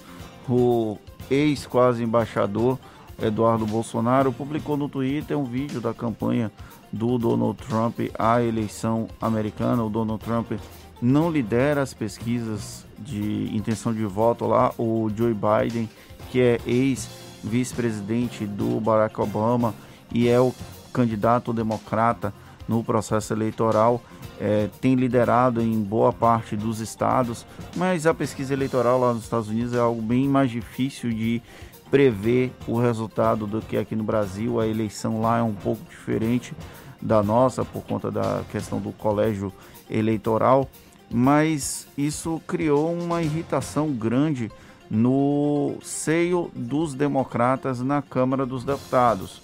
O Partido Democrata pode vir a ser eleito na presidência da República lá nos Estados Unidos e isso pode ter consequências sim no relacionamento do Brasil com os Estados Unidos. Atualmente, a política externa do nosso país é baixar a cabeça e amém e dizer amém para tudo que Donald Trump faz. E os acordos bilaterais, ao invés de serem Brasil e Estados Unidos, é Donald Trump e Brasil, o que é negativo a médio e longo prazo. Durante a permanência de Donald Trump na Casa Branca, isso pode até funcionar, mas caso ele venha a perder a eleição, isso pode ter consequências danosas à política externa, à política econômica brasileira como um todo. Basta ver o posicionamento do Brasil em algumas sessões da ONU, em algumas discussões na Organização das Nações Unidas e até na própria crítica à Organização Mundial da Saúde, que é capitaneada pelo Donald Trump. A gente tem o episódio da cloroquina, em que o Trump começou a defender, a família Bolsonaro começou a defender, Donald Trump mandou aquela carga de doação para o Brasil, já que não servia para os americanos, manda para a nossa nação aqui, né? É como se fosse o complexo de vira-latas sendo exacerbado, mas não é a primeira vez que alguém da família Bolsonaro tenta de alguma forma influenciar em processos eleitorais em outros países. Basta lembrar que no final do ano passado o próprio presidente Bolsonaro falou que a eleição da Argentina, se fosse vencida por alguém ligado ao kirchnerismo, como acabou sendo é, realizado, como acabou sendo o resultado das urnas, isso poderia ter consequência na relação entre Brasil e Argentina. Talvez a diferença entre Brasil e Argentina maior hoje, neste exato momento, fora a parte econômica, é que a Argentina teve uma política bem mais austera na contenção do novo coronavírus e teve um resultado bem mais efetivo do que o nosso país. O importante é salientar que o clã Bolsonaro precisa entender que política externa não se faz com como se constrói a política raivosa aqui dentro do Brasil. Dentro do Brasil a gente até pode se entender, as pessoas discordam, as pessoas debatem e isso traz consequências desastrosas do ponto de vista político, econômico, social, mas o próprio país tem condições de resolver. A partir do momento que o país se comporta de uma maneira inadequada nas relações internacionais, isso pode ter consequência para a economia e principalmente para a economia, mas também em outros acordos multinacionais, acordos bilaterais. Basta ver que, por exemplo, o Brasil, os brasileiros estão proibidos de entrar na Europa, proibidos de entrar nos Estados Unidos por conta do processo da má condução que o governo federal tem tido na questão do novo coronavírus. Isso é uma decisão política dos representantes dos países por consequência do posicionamento do presidente do Brasil. Eu só estou citando um exemplo. O líder da Comissão de Relações Internacionais da Câmara dos Deputados, lá dos Estados Unidos, que hoje é dominada pelo Partido Democrata, foi apenas a primeira voz a levantar pedindo que a família Bolsonaro não tente influenciar nas eleições americanas. Não bastasse a experiência negativa na Argentina, agora o Brasil insiste no erro. É aquela história: errar uma vez é até humano, mas persistir no erro beira burrice. Agora, olha só, Fernando, o embaixador dos Estados Unidos em Brasília, o Todd Shepman, defendeu o deputado Eduardo Bolsonaro, defendeu dessas críticas né, que, ele, que ele recebeu do deputado Eliot Engel, deputado democrata, Agora, eu não sei se porque Todd Chapman é um republicano, o que já seria extremamente suspeito, mas ele disse que o filho do presidente está exercendo sua liberdade de expressão. E de fato está.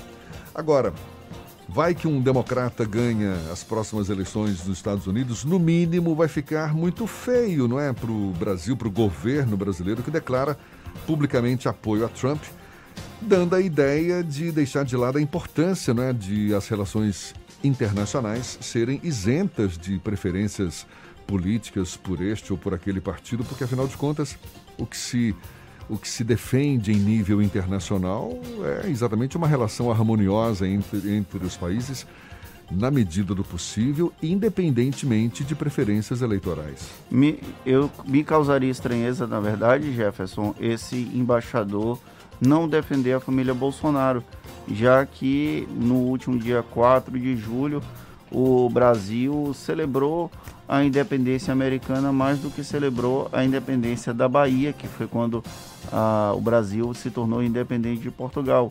E esse embaixador estava com o presidente Jair Bolsonaro fazendo essa menção maravilhosa ao 4 de julho, como se fosse uma data extremamente relevante para o nosso país. Para mim não tem relevância alguma, apesar de ter muitos amigos americanos, de ter uma convivência com republicanos, com democratas. Eu tenho inclusive um grande amigo que é filiado ao Partido Republicano nos Estados Unidos, ele é eleitor do Donald Trump, mas o próprio esse meu amigo, ele comenta que não faz sentido o Brasil tentar participar de um debate sobre a eleição norte-americana que não tem nenhum resultado prático, no máximo consequências danosas à nossa política internacional. Vamos tocar o nosso barco agora, 8 e 14. A comunidade remanescente quilombola Rio dos Macacos, que fica em Simões Filho, na Grande Salvador, região metropolitana de Salvador, assinou hoje o documento, aliás, assinou ontem, né? Assinou ontem o documento de titulação das terras outorgado pelo INCRA, o Instituto Nacional de Colonização e Reforma Agrária. A titulação ocorre por força de uma decisão judicial proferida em outubro de 2019. A ação foi movida pela Defensoria Pública da União na Bahia e o Ministério Público Federal Baiano, para que o INCRA concluísse o processo de demarcação e titulação das terras da comunidade. Parabéns, portanto, à comunidade quilombola Rio dos Macacos recebeu aí a titulação das terras por decisão da Justiça. Finalmente. Jefferson, a gente falou isso na primeira hora, mas é sempre bom trazer, principalmente para o interior do estado. O levantamento do Tribunal de Contas dos municípios da Bahia aponta que pelo menos 70.296 servidores municipais no estado, entre ativos e inativos, podem ter recebido indevidamente cotas do auxílio emergencial de 600 reais. O número foi levantado a partir da relação de pagamentos das três primeiras parcelas do auxílio. A relação dos servidores municipais que receberam os 600 reais de forma indevida inclui servidores concursados, ocupantes de cargos em comissão e agentes políticos, como secretários municipais e vereadores. Os indícios de fraude com auxílio emergencial podem envolver recursos que chegam a mais de 117 milhões de reais. Que vergonha! Como Agora... eu falei na primeira hora, se houve ilegalidade no recebimento desses benefícios, essas pessoas deveriam ser demitidas a bem do serviço público e do nosso país. E devolver o dinheiro, no mínimo. Agora, 8 e 16 a gente vai para a redação do portal Bahia Notícias. Lucas Arras, mais uma vez conosco. Lucas. Bom dia, Jefferson Fernando e quem nos escuta no interior do estado. O ex-prefeito de Santa Luz, José Carneiro de Araújo, teve cerca de 50 mil reais bloqueados pela comarca da cidade. A decisão atendeu uma ação civil pública de improbidade administrativa do Ministério Público. Segundo a acusação, Júnior, como é conhecido enquanto gestor, teria cometido irregularidades na dispensa de licitação em compras para o Hospital Municipal Arlete Maron Magalhães, na gestão de 2007. Conforme o Ministério Público, um parecer técnico atestou irregularidades, a exemplo de um dos fornecedores que teria recebido quase metade do valor total apurado como desviado, esses 50 mil reais. E vocês lembram do caso do estudante que foi picado por uma cobra naja que mantinha em casa, apesar do animal não ser encontrado em nenhum habitat brasileiro? Pois bem, a Polícia Civil do Distrito Federal prendeu na manhã de hoje o estudante de medicina veterinária Pedro Henrique Santos, investigado por crime ambiental ao manter a cobra em casa. O estudante tem 22 anos e mora com os pais em Brasília. A suspeita é que o animal tenha sido trazido para o Distrito Federal a partir de uma licença irregular, emitida por uma servidora do próprio IBAMA, que já foi afastada do cargo. O mandado de prisão temporária é cumprido no âmbito da quarta fase da Operação Snake e teve apoio da equipe do Instituto de Medicina Legal lá do Distrito Federal. Eu sou Lucas Arraes, falo direto da redação do Bahia Notícias para o programa Isso é Bahia. É com vocês aí no estúdio. O secretário de Vigilância em Saúde do Ministério da Saúde, Arnaldo Correia de Medeiros, afirmou que o governo já encomendou 100 milhões de unidades da vacina de Oxford contra a Covid-19, que está na terceira fase, terceira e última fase de testes. Caso a imunização se comprove eficaz e segura, o primeiro lote de vacinas deve chegar em dezembro deste ano. Medeiros explicou que os primeiros grupos a receberem a vacina vão ser os idosos, aqueles com comorbidades e os profissionais da saúde da linha de frente.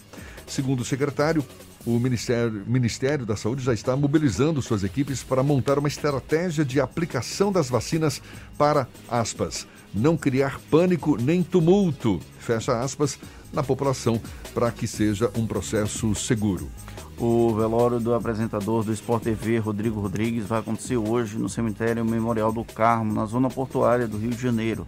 A cerimônia vai ser a partir das duas da tarde, com duração de apenas 20 minutos. Pelo protocolo do enterro de vítimas fatais da Covid-19, são permitidas no máximo 10 pessoas reunidas. O corpo do apresentador vai ser cremado.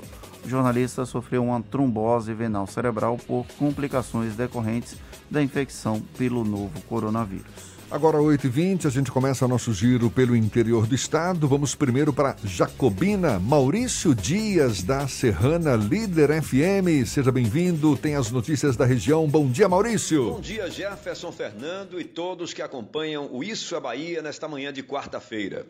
O município de Jacobina completou nesta terça-feira seus 140 anos de emancipação política e administrativa e, naturalmente, sem poder realizar as tradicionais comemorações que normalmente duram uma semana com festas públicas, alvoradas ao som de filarmônicas, celebrações religiosas, inaugurações de obras e atividades culturais, e tudo por conta das restrições impostas no combate à pandemia do novo coronavírus. Apenas a edição de um decreto estabelecendo ponto facultativo para setores administrativos da prefeitura marcou a data. As atividades comerciais e bancárias funcionaram normalmente durante todo o dia de ontem. O município, que possui população de 81 mil habitantes distribuídos em uma área territorial de 2.042 quilômetros quadrados, entrou em sua terceira semana sob toque de recolher e contabiliza atualmente 341 casos confirmados de pessoas contaminadas pela Covid-19, com 132 portadores curados, 172 casos ativos e em monitoramento, 34 casos importados e 3 óbitos. A Secretaria Municipal de Saúde ainda aguarda o resultado de outros sete testes que estão em análise no Laboratório Central. O município de Mirangaba, localizado a 31 quilômetros de Jacobina, registrou na tarde da última segunda-feira a primeira morte causada pela Covid-19. A vítima, uma mulher de 31 anos que estava internada no Hospital Municipal Vicentina Goulart, aqui em Jacobina. A paciente, que veio a óbito, residia no distrito de Taquarendi e foi vítima de contaminação comunitária. Outros membros da mesma família também testaram positivo para o coronavírus. No último boletim epidemiológico divulgado no final de semana pela Prefeitura, Prefeitura de Mirangaba, se registrava 21 casos positivos no município, sendo cinco na sede, seis no povoado do Almeida, oito em Taquarendi, além de casos registrados também nas comunidades de Barra e Campo Grande. E para fechar, dentre as 18 pessoas presas na manhã de ontem no âmbito da operação conjunta do Ministério Público da Bahia com a Secretaria de Segurança Pública, além de Salvador e outras cinco cidades, mandados também foram cumpridos aqui na cidade de Jacobina. O promotor de justiça Luiz Alberto Vasconcelos, coordenador coordenador de Segurança Pública e Defesa Social, destacou que a operação é fruto de uma articulação entre o Ministério Público, a SSP, a Controladoria Geral da União, com o objetivo de localizar e prender autores de crimes graves, como homicídio e tráfico de drogas, em todo o território baiano. Eu sou Maurício Dias e falo de Jacobina, da Rádio Serrana Líder FM, Grupo J. Sidney de Comunicação, para o Isso é Bahia. Olha aí, Paulinho, o vocalista Renato Barros, da banda Renato e seus Blue Caps, morreu ontem aos 76 anos por causa de uma infecção pulmonar. No último dia 17, o cantor deu entrada na unidade de terapia intensiva de um hospital do Rio de Janeiro, onde foi submetido à cirurgia cardíaca. Coautor de Devolva-me, que virou sucesso na voz de Adriana Calcanhoto, o músico deixou, deixa, né, duas filhas e duas netas. Renato e seus Blue Caps. Você já participou de muitos bailinhos, né, Paulinho? Paulinho, que é o mais Hum, idoso aqui da turma. Não. Como não? Renato e seus Blue Caps. Tá faltando espelho em casa, já. Tá vendo aí, velho? Pô, deixa eu ficar quieto, bar... toca o barco aí. O presidente Jair Bolsonaro vetou o projeto de lei que concedia o pagamento da cota dupla do auxílio emergencial a pais solteiros, independentemente do gênero, e priorizava as mães em casos de ambos solicitarem o benefício. A justificativa foi a ausência de impacto orçamentário e financeiro para implementar a ampliação do bene- benefício. Mesmo assim, o governo ressaltou que a decisão final caberá aos parlamentares, que podem derrubar a decisão do presidente e restabelecer a medida. Hoje, apenas mães solteiras têm direito ao benefício em dobro, ao pagamento em dobro do benefício. Agora 8h24 e a gente vai também para Itabuna. Johnny Batista da Interativa FM é quem fala conosco, nosso correspondente lá do sul do estado. Bom dia, Johnny. Bom dia, Jefferson Fernando, e a você que está com a gente no Isso é Bahia. Parabenizar desde já Itabuna, que completou 110 anos de emancipação política ontem. Itabuna registrou 144 novos casos do Covid-19, subindo de 5.004 para 5.148 contaminados. O município contabiliza 109 óbitos em função da doença. Os dados apontam ainda que 52 pacientes estão internados em leitos clínicos, sendo 27 em UTI. Em Itabuna já somam 2.212 pessoas curadas da doença. O número de casos ativos são 2.827. E com o fechamento do comércio solicitado pela Justiça de Itabuna, o presidente da CDL do município, Carlos Learre, confirmou a possibilidade de manifestação da categoria na manhã de hoje, com o intuito de expressar a insatisfação da classe. Da Interativa FM, Johnny Batista, com notícias de Itabuna. Segue com você, Jefferson. Valeu, Johnny. É, e falando no comércio de Itabuna, a prefeitura de Itabuna, lá no sul do estado, descumpriu a determinação judicial para fechamento imediato do comércio não essencial. Então, estabelecimentos como lojas de roupas, de artigos para festas e armarinhos funcionaram normalmente ontem. A determinação da Justiça foi publicada na última segunda-feira. A multa diária imposta para o descumprimento foi de 50 mil reais. A Prefeitura de Itabuna informou que um procurador do município está em Salvador para recorrer da decisão. Assuntos que a gente já falou na primeira hora, mas que a gente destaca mais uma vez agora. A Bahia teve mais de 4 mil novos casos da Covid-19 e mais de 40 novas mortes por causa da doença, segundo o último levantamento da Secretaria Estadual da Saúde. O número de casos da doença subiu para mais de 150 mil aqui no estado e o de mortes para mais de 3 mil. Em relação aos leitos de UTI adulto destinados a pacientes com Covid-19 na Bahia, a taxa de ocupação está em 71%. Em Salvador, taxa de ocupação dos leitos de UTI adulto também em 71%.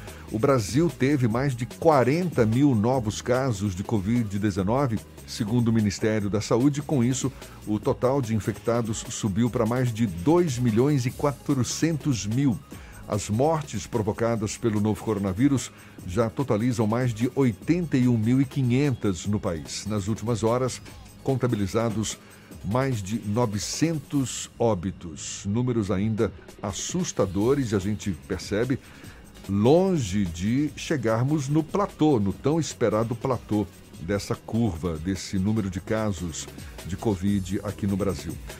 Um homem caiu e outro ficou pendurado após o andaime em que estavam ceder ontem aqui na capital baiana. O caso aconteceu no bairro da Pituba. Os homens trabalhavam em uma obra no condomínio residencial Cidade de Atenas, na rua Arthur de Sá Menezes, quando um dos cabos de aço que segurava o andaime partiu. Eles estavam em uma altura uh, correspondente a um sexto andar de um prédio, aproximadamente a 18 metros do chão. O homem que ficou pendurado foi resgatado pelo Corpo de Bombeiros.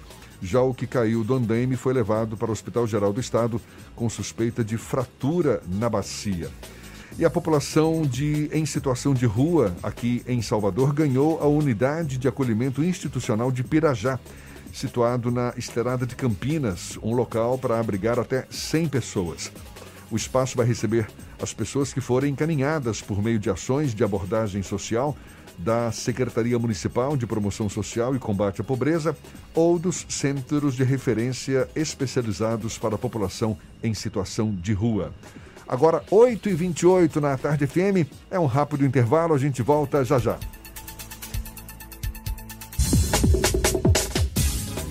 Você está ouvindo Isso é Bahia. Bote a máscara! Bote a máscara! Pegue logo essa visão. Bote a máscara, irmão. Bote a máscara, irmão. Bote pra se proteger. Bote pra comprar o pão. Pois se precisar sair do metrô, do busão. Máscara. Bote pra ir trabalhar. Bote pra se proteger.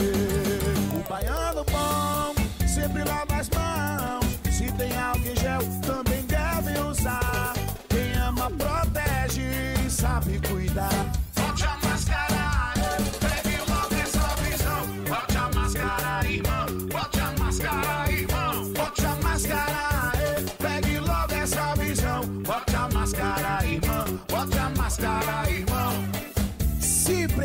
Sair, bote a máscara. É a Bahia contra o coronavírus. Governo do Estado. ITS Brasil, a internet da sua empresa e a hora certa. 8 e 29 aqui na Tarde FM. ITS Brasil, a maior operadora especializada em atendimento no setor corporativo do Nordeste, presente em mais de 30 cidades, atuando há mais de 10 anos no mercado, com excelência em todos os níveis de link dedicado, com garantia de 100% da internet contratada, colocation e interligação entre filiais. Sua empresa merece o melhor em tecnologia. Conheça os nossos serviços em itsbrasil.net ou ligue para 71 3402 0800. A Tarde FM. Trânsito. A Tarde FM. Oferecimento Monobloco. Auto Center de portas abertas com serviço de leva e trás do seu carro. Cláudia Menezes, de olho nos motoristas. Seja bem-vinda de novo, Cláudia. Tô de volta, Jefferson, para falar da BR-324, que tem mais intensidade agora no sentido Salvador. Já a Estrada do Coco está bem intensa nos dois sentidos, no trecho de Lauro de Freitas. E quem sai da paralela pega a lentidão somente no acesso à Estrada do Coco. Em outros pontos, a San Martin tem um trecho bem congestionado nas imediações de Santa Mônica em direção ao Largo do Tanque e a suburbana também está bastante congestionada no Lobato, sentido calçada. Conheça a linha de ar-condicionado LG com tecnologia dual inverter, que obedece a comandos de voz e aplicativos. Ligue para do Frio 3380 2600 e presenteie seu pai. Volto com você, Jefferson. Obrigado, Cláudia. Tarde FM de carona com quem ouve e gosta.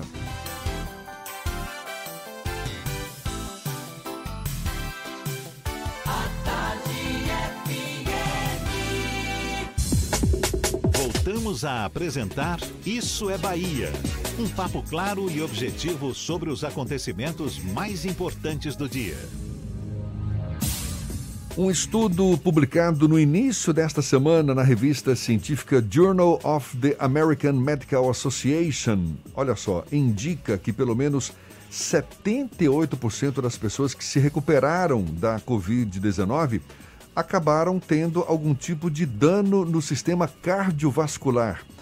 Essa pesquisa foi realizada com 100 pacientes que foram curados recentemente da doença e passaram por acompanhamento médico no período de abril a junho deste ano. É sobre esse assunto que a gente conversa agora com o médico cardiologista Jorge Torreão, nosso convidado aqui no Issa Bahia. Muito obrigado por aceitar o nosso convite. Seja bem-vindo, doutor Jorge. Bom dia. Bom dia, Jefferson. Bom dia, Fernando. E bom dia a todos os ouvintes. É, é um prazer estar aqui. Doutor Jorge, é um dado alarmante e surpreendente esse, não? Quase, set... quase 80% das pessoas que se recuperaram da Covid ou que se recuperam da Covid acabam tendo problemas cardiovasculares, segundo essa pesquisa. Que tipo de problemas e por que uma incidência tão grande assim? Olha, Jefferson, é, essa situação, ela não é.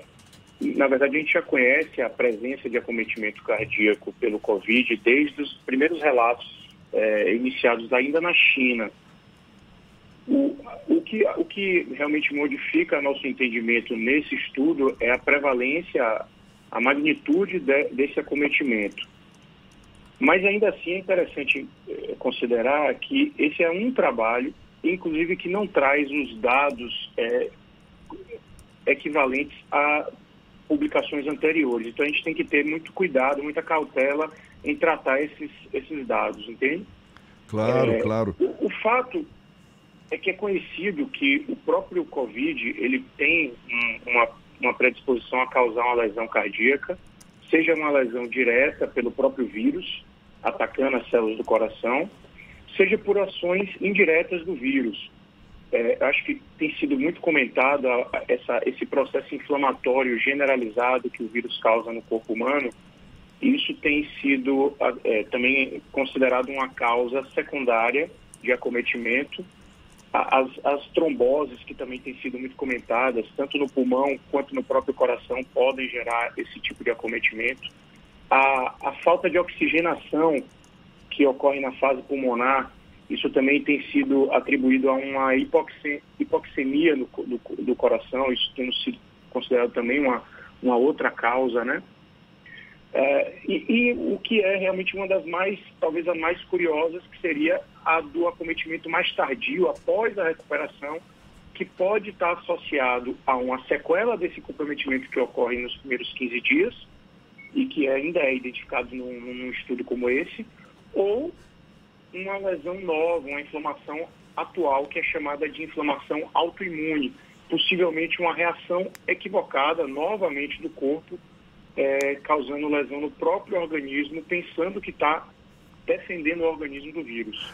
Agora, é um, é um erro do, do, do, sistema imunológico. Agora, essa pesquisa, ela chama a atenção para essa incidência de, de problemas cardiovasculares em pacientes que se curaram da Covid-19, pacientes que não tinham, não é, problemas do coração, problemas com o coração. E aí eu, eu, eu, eu pergunto para o senhor, já, já há é, é, conhecimento para afirmar que são problemas que se tornariam crônicos ou algo que, que pode ser contornado a partir de então? É, é uma excelente pergunta, Jefferson, porque isso aí vai, ser, vai fazer toda a diferença no, na atuação do médico nesse momento que descobre esse acometimento, esse acometimento tardio. Então, você comentou do, do, das, dos fatores de risco que têm sido associados a pior prognóstico nos pacientes com Covid, né? Os portadores de, de infarto, de doença coronariana, hipertensão, obesidade, são fatores de risco clássicos cardíacos. Esses pacientes, a gente já conhece também o risco maior de infarto desses pacientes com Covid. É, tem que ter muito cuidado, é, é, tem que ser, é, ter um, um, um cuidado próximo com o seu cardiologista, mas é, essa pesquisa ela traz esse dado um pouco diferente, que é um acometimento, inclusive ele exclui os pacientes portadores de doenças é, cardíacas significativas para chegar nesse número de 100 pacientes, que ele considerou de aleatórios, né, pacientes que foram aleatoriamente avaliados. E a presença foi de 70% de algum grau de acometimento cardíaco, aproximadamente isso. É, a, nós não sabemos qual o risco qual o tamanho do risco disso evoluir, por exemplo, para uma, uma sequela definitiva significativa ou até para insuficiência cardíaca, que é o nosso grande temor. A, uma sequela definitiva, significativa, ocorreu nesse grupo em, três, em apenas três pacientes. Então, eu acho que esse estudo tem, tem o grande objetivo de nos alertar para esse achado, mas não é para nos alarmar, não é, a gente não precisa é, transformar isso num, num, pânico, tá certo? Então, eu acho que é, é interessante até porque os diferentes achados que foram descritos e que têm sido descritos desde os primeiros trabalhos publicados na China, ah, trazem diferentes formas de acometimento cardíaco, como eu comentei. Então, às vezes acomete o pericárdio, que é um saco que protege o coração, às vezes o miocárdio, às vezes a coronária. E cada um desses acometimentos, cada um desses acometimentos tem terapias farmacológicas e não farmacológicas que podem diminuir o risco de um comprometimento crônico desses pacientes. Então, identificar esses casos parece ter, sim, um efeito importante em evitar que esses pacientes fiquem com sequelas mais significativas. Doutor Jorge, alguns estudos já começam a apontar a necessidade de acompanhamento de médio e longo prazo de pacientes que tiveram algum tipo de acometimento com o coronavírus e até mesmo pacientes que estão que foram assintomáticos, mas que de alguma forma é, já conseguiram obter uma testagem positiva e confirmar o diagnóstico da doença. Isso vai ser fundamental para que a medicina e, no caso da sua área, a cardiologia, consiga acompanhar o, a, uma eventual evolução da doença no médio e longo prazo? Com certeza, Fernando. É, veja, veja que nós estamos tratando de uma doença até então desconhecida. Né? Até janeiro a gente praticamente não sabia nada sobre ela e a evolução do conhecimento nesse período foi extraordinária. Eu acho que isso fala muito da capacidade de colaboração humana que o ser humano ele tem uma capacidade de colaboração realmente extraordinária. É, ainda assim, nós estamos com muitos espaços de desconhecimento. E nós temos que entender isso como desafio, mas também com, com modéstia, com, com cuidado, para não criarmos condutas sem necessariamente a devida, a, a devida comprovação. De todo modo, é, é, é já uma coisa é certa, parece que em uma porção não grande, uma porção pequena dos pacientes acometidos por Covid, lógico que isso, quando eu digo pequeno, para aqueles que estão acometidos é 100%, mas assim, a, a, a minoria dos pacientes vão ter sequelas crônicas aparentemente significativas. Esses pacientes precisam ser avaliados, de, desde sequelas pulmonares, como tem sido descrita de fibrose pulmonar, assim como com sequelas cardíacas, como a gente tem visto. Nesse grupo, é, se não me engano, 18 pacientes eram assintomáticos, foram oligossintomáticos ou assintomáticos e nenhum, nem sequer foram para o hospital. E deles, alguns casos, se não me engano, três ou quatro, tiveram esses achados na ressonância. Vejam, esses achados da ressonância, por exemplo, inflamação no miocárdio, inflamação no pericárdio, derrame, é, é, hipertensão pulmonar, alterações que, que geram aumento do coração ou disfunção do ventrículo, eles têm tratamento, eles têm, é, hoje nós temos, a, a cardiologia é muito avançada na parte farmacológica para melhorar essas situações. Então, o, o, diagnóstico precoce é, e o tratamento precoce dessas entidades, quando possível, seja farmacológico ou não, devem ser iniciados o paciente deve ficar atento para os sintomas e o cardiologista também, ou o clínico que acompanha esse paciente. Sintomas como falta de ar, dor torácica, fadiga fácil, o coração acelerado, que a gente chama de taquicardia, é, a falta de ar, né, a, a, ataque de espinéia, a dispneia, são, são sintomas que após a evolução, o paciente que já está recuperado do Covid deve ficar atento porque podem ser acometimentos cardíacos secundários. E só para ficar claro, eu, eu, eu, não entendi direito, pacientes assintomáticos também podem desenvolver problemas cardíacos? Nesse grupo que foi descrito no, no, no, no, no JAMA, nessa publicação, tiveram sim alguns, alguns acometimentos cardíacos em pacientes em que era óligo ou assintomático. Eu sempre gosto de destacar o óligo, que quer dizer que é pouco sintomático, porque às sim. vezes a pessoa é pouco sintomática e não, e não conseguiu determinar que aquilo foi o Covid, entende? É, do mesmo modo que outros, outras publicações já apresentaram isso. Inclusive, existe uma forma de apresentação que deve acometer aí um, mais ou menos 5% dos acometimentos cardíacos, que são pacientes que não têm a doença é, pulmonar de nenhum modo e apresenta ainda assim o acometimento cardíaco tardio, provavelmente por essa doença inflamatória autoimune. Quer dizer, isso aí é super, super importante, não é? Porque muitas pessoas com é, é, ausência de sintomas, não é? Testam positivo para a Covid, mas não têm sintomas, aí ficam em quarentena. Depois dos seus 14 dias lá de quarentena, voltam para. Uh, voltam, entre aspas, não é? para a vida normal. Mas tem que investigar, então, um possível agravamento ou um possível surgimento de problema cardíaco. É mais ou menos isso, então. É, eu, eu, acredito que, eu acredito não, eu recomendo que isso seja feito em caso de paciente apresentar alguma alteração, algum sintoma, né? Existem uma, existe avaliação clínica que não necessariamente tem que ser por um cardiologista, mas talvez seja o ideal, caso o paciente tenha sintomas. Tem a avaliação laboratorial, é eletrocardiograma, ecocardiograma, são alguns exames hoje básicos da cardiologia, e a ressonância magnética cardíaca, que foi, a, o, o, a, foi a, a, o achado mais sensível dessa publicação que você comentou, do JAMA. Os achados da ressonância foram mais sensíveis do que até os laboratoriais para identificar esse acometimento cardíaco tardio. Uhum. Não acredito que isso seja necessário é, criar um pânico e que todo mundo vá no cardiologista ou que todo mundo vá ficar achando que está tendo problema cardíaco. Agora, aqueles que têm aqueles sintomas que eu comentei devem sim procurar acompanhamento.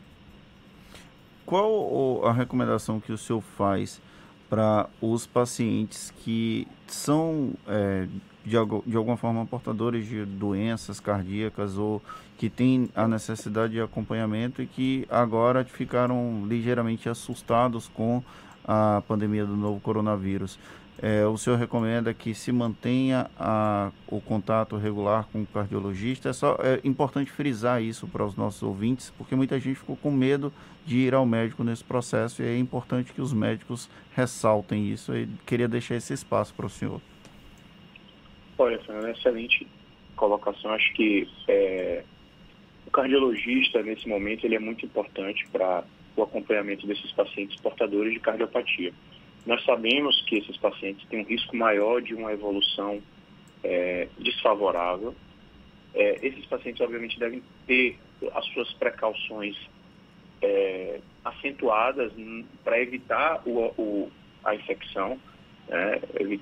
de fato, se, se, se, tentar o máximo de isolamento social possível para aquela pessoa, a gente tem que entender a realidade de cada um, porém, é, também a saúde de cada um é, é responsabilidade principal do próprio, do próprio, do próprio indivíduo, né? É, mas, assim, uma vez que ele... É, o, o grande risco de eu, eu vou ser até um pouco fatalista, de mortalidade é naquela fase aguda mesmo, na fase de internamento hospitalar, de UTI. É, essas situações é onde a gente tem observado a maior taxa de mortalidade nesses portadores de, de doença cardíaca. Na, nesses pacientes que tem sido visto o acometimento tardio após os 15 dias, que é o que a gente considera um pouco mais tardio, a tendência tem sido de uma evolução relativamente benigna. Então, eu quero deixar aqui a esperança. Ah, existe tratamento para isso, é, eu quero, é, o cardiologista tem como é, acompanhar isso de forma clínica e farmacológica, e eu acho que o cuidado de evitar a doença é importante, e uma vez que tenha passado do processo, ou ainda não tenha passado do processo, procurar sim seu cardiologista. Independente do Covid, qualquer portador de doença crônica cardíaca deve desse acompanhamento cardiológico regular. Aí vai depender de cada patologia para determinar quanto, né, qual, quão regular. Doutor Jorge, muito importantes as suas colocações, a gente agradece muito, a gente espera que muita gente tenha se conscientizado mais sobre a importância de cuidar da sua própria saúde. Doutor Jorge Torreão, médico cardiologista, muito obrigado pela atenção dada aos nossos ouvintes e um bom dia para o senhor. Bom dia, muito obrigado a todos aí, viu? Muito bom ser o papel de vocês nesse alerta. Parabéns. Muito obrigado mais uma vez e os nossos canais no YouTube, Spotify, iTunes e Deezer. Daqui a pouquinho essa conversa vai estar lá também. Muito obrigado. Agora 8h47 na tarde FM.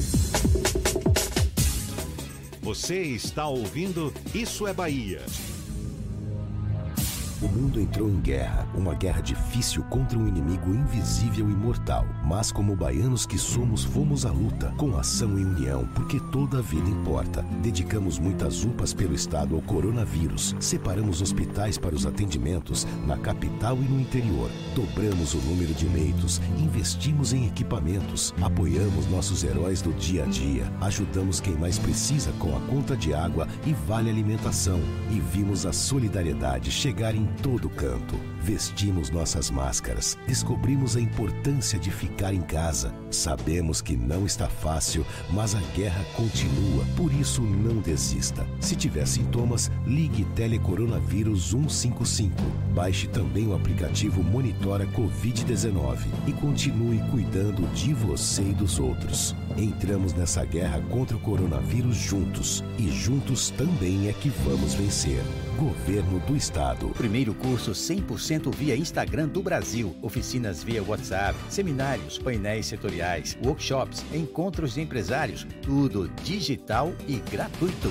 O maior evento empresarial do Estado se reinventou para você fazer o mesmo pelo seu negócio. Semana Sebrae Online para empresários do novo mundo. De 27 a 31 de julho. Vagas limitadas. Garanta a sua. Confira a programação e se inscreva em semanasebrae.com Assembleia Legislativa da Bahia. Plantão permanente contra o coronavírus. Aprovando o pagamento de três meses de água para mais de 233 mil famílias. Desburocratizando os processos de compra de aparelhos e materiais de saúde. Garantindo auxílio às famílias dos profissionais de saúde que perderam a vida contaminados. Ampliando prazos de pagamento das dívidas do Estado para direcionar recursos ao combate. Juntos, Juntos vamos fazer valer, valer a nossa força, força e vencer o coronavírus. Alba, Assembleia Legislativa da Bahia. Voltamos a apresentar Isso é Bahia. Um papo claro e objetivo sobre os acontecimentos mais importantes do dia.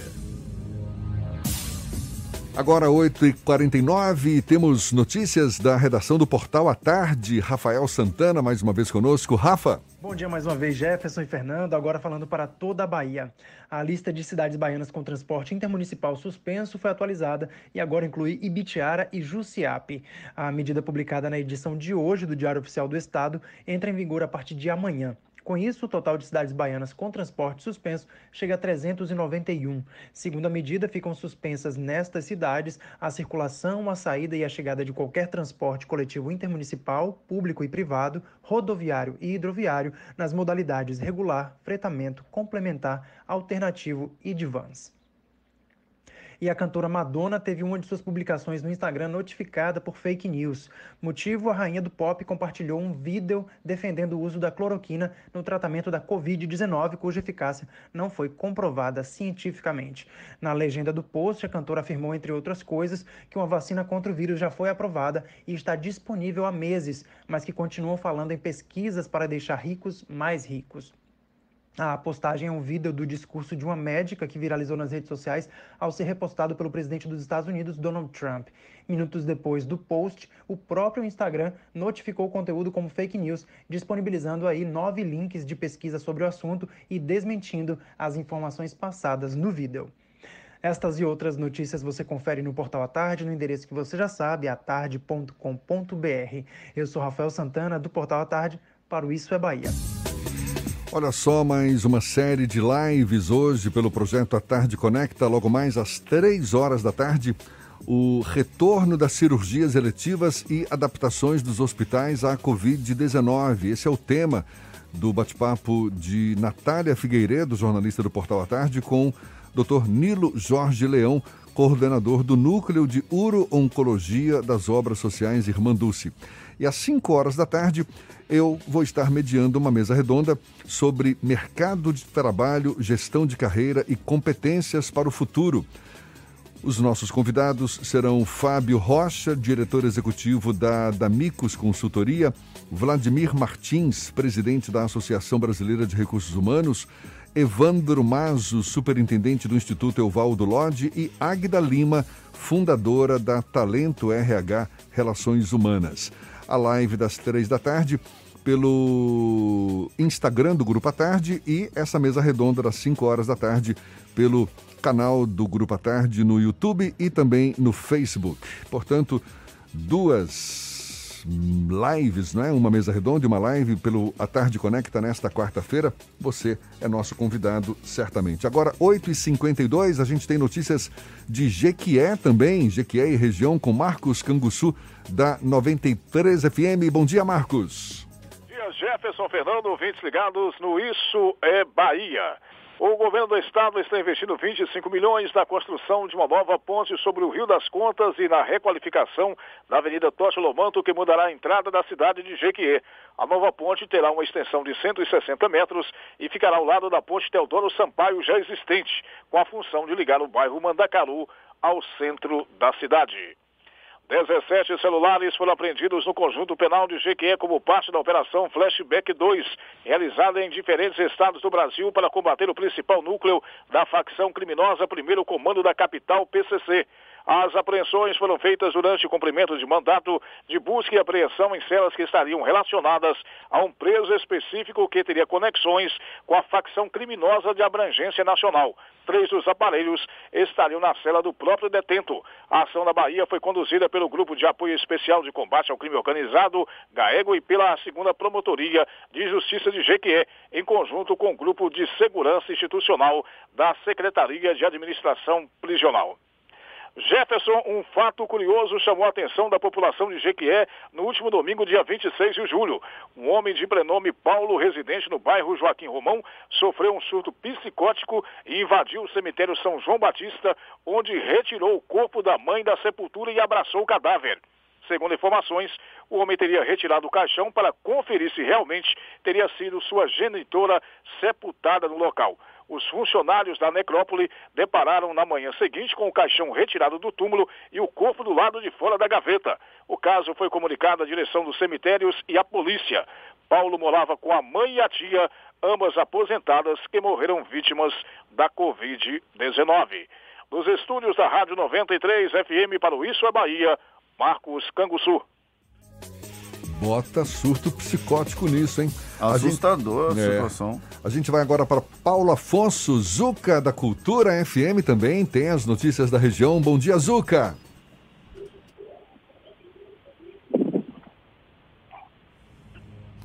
Zuca está nos ouvindo? Então, acho que. Ok, ok, Jefferson, ok, ah, Fernando. Vamos lá, vamos lá. Bom dia.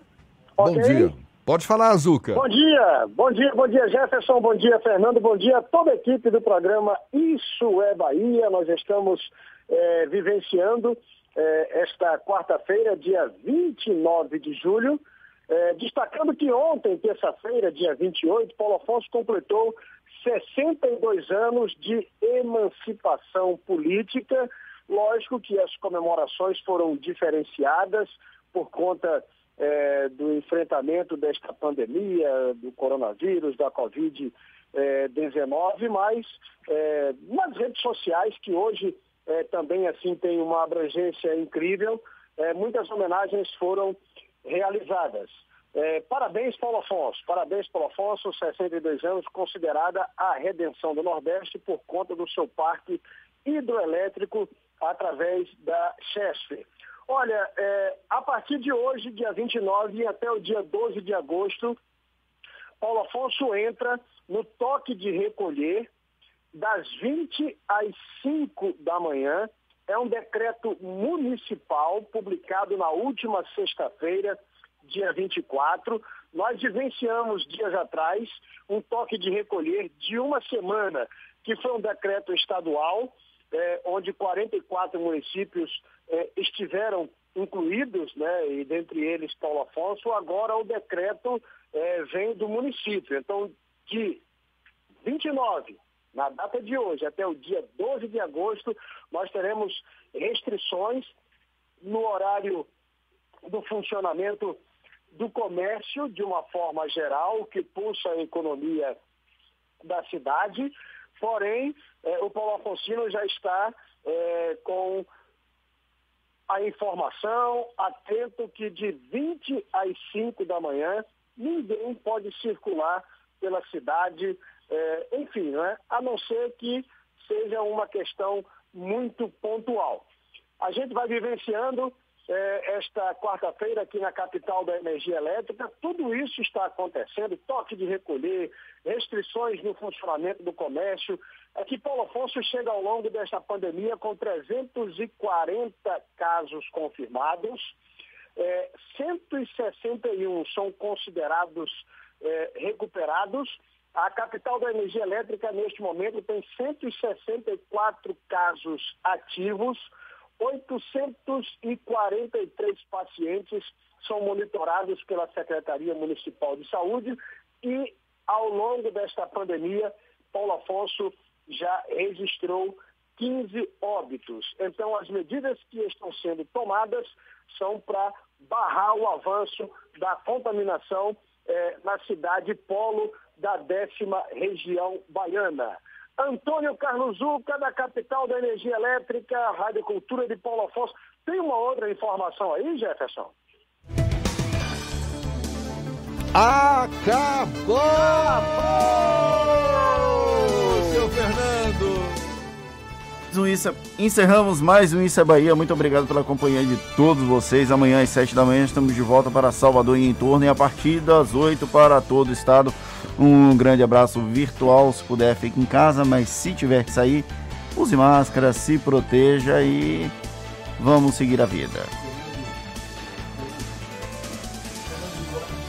Eita, o microfone deu problema agora. Eu ia dizer aqui que Fernando Duarte está todo de rosa choque, rodeado de moranguinhos, moranguinhos mineiros, vai se lambuzar todo daqui a pouco. Peraí, não tudo.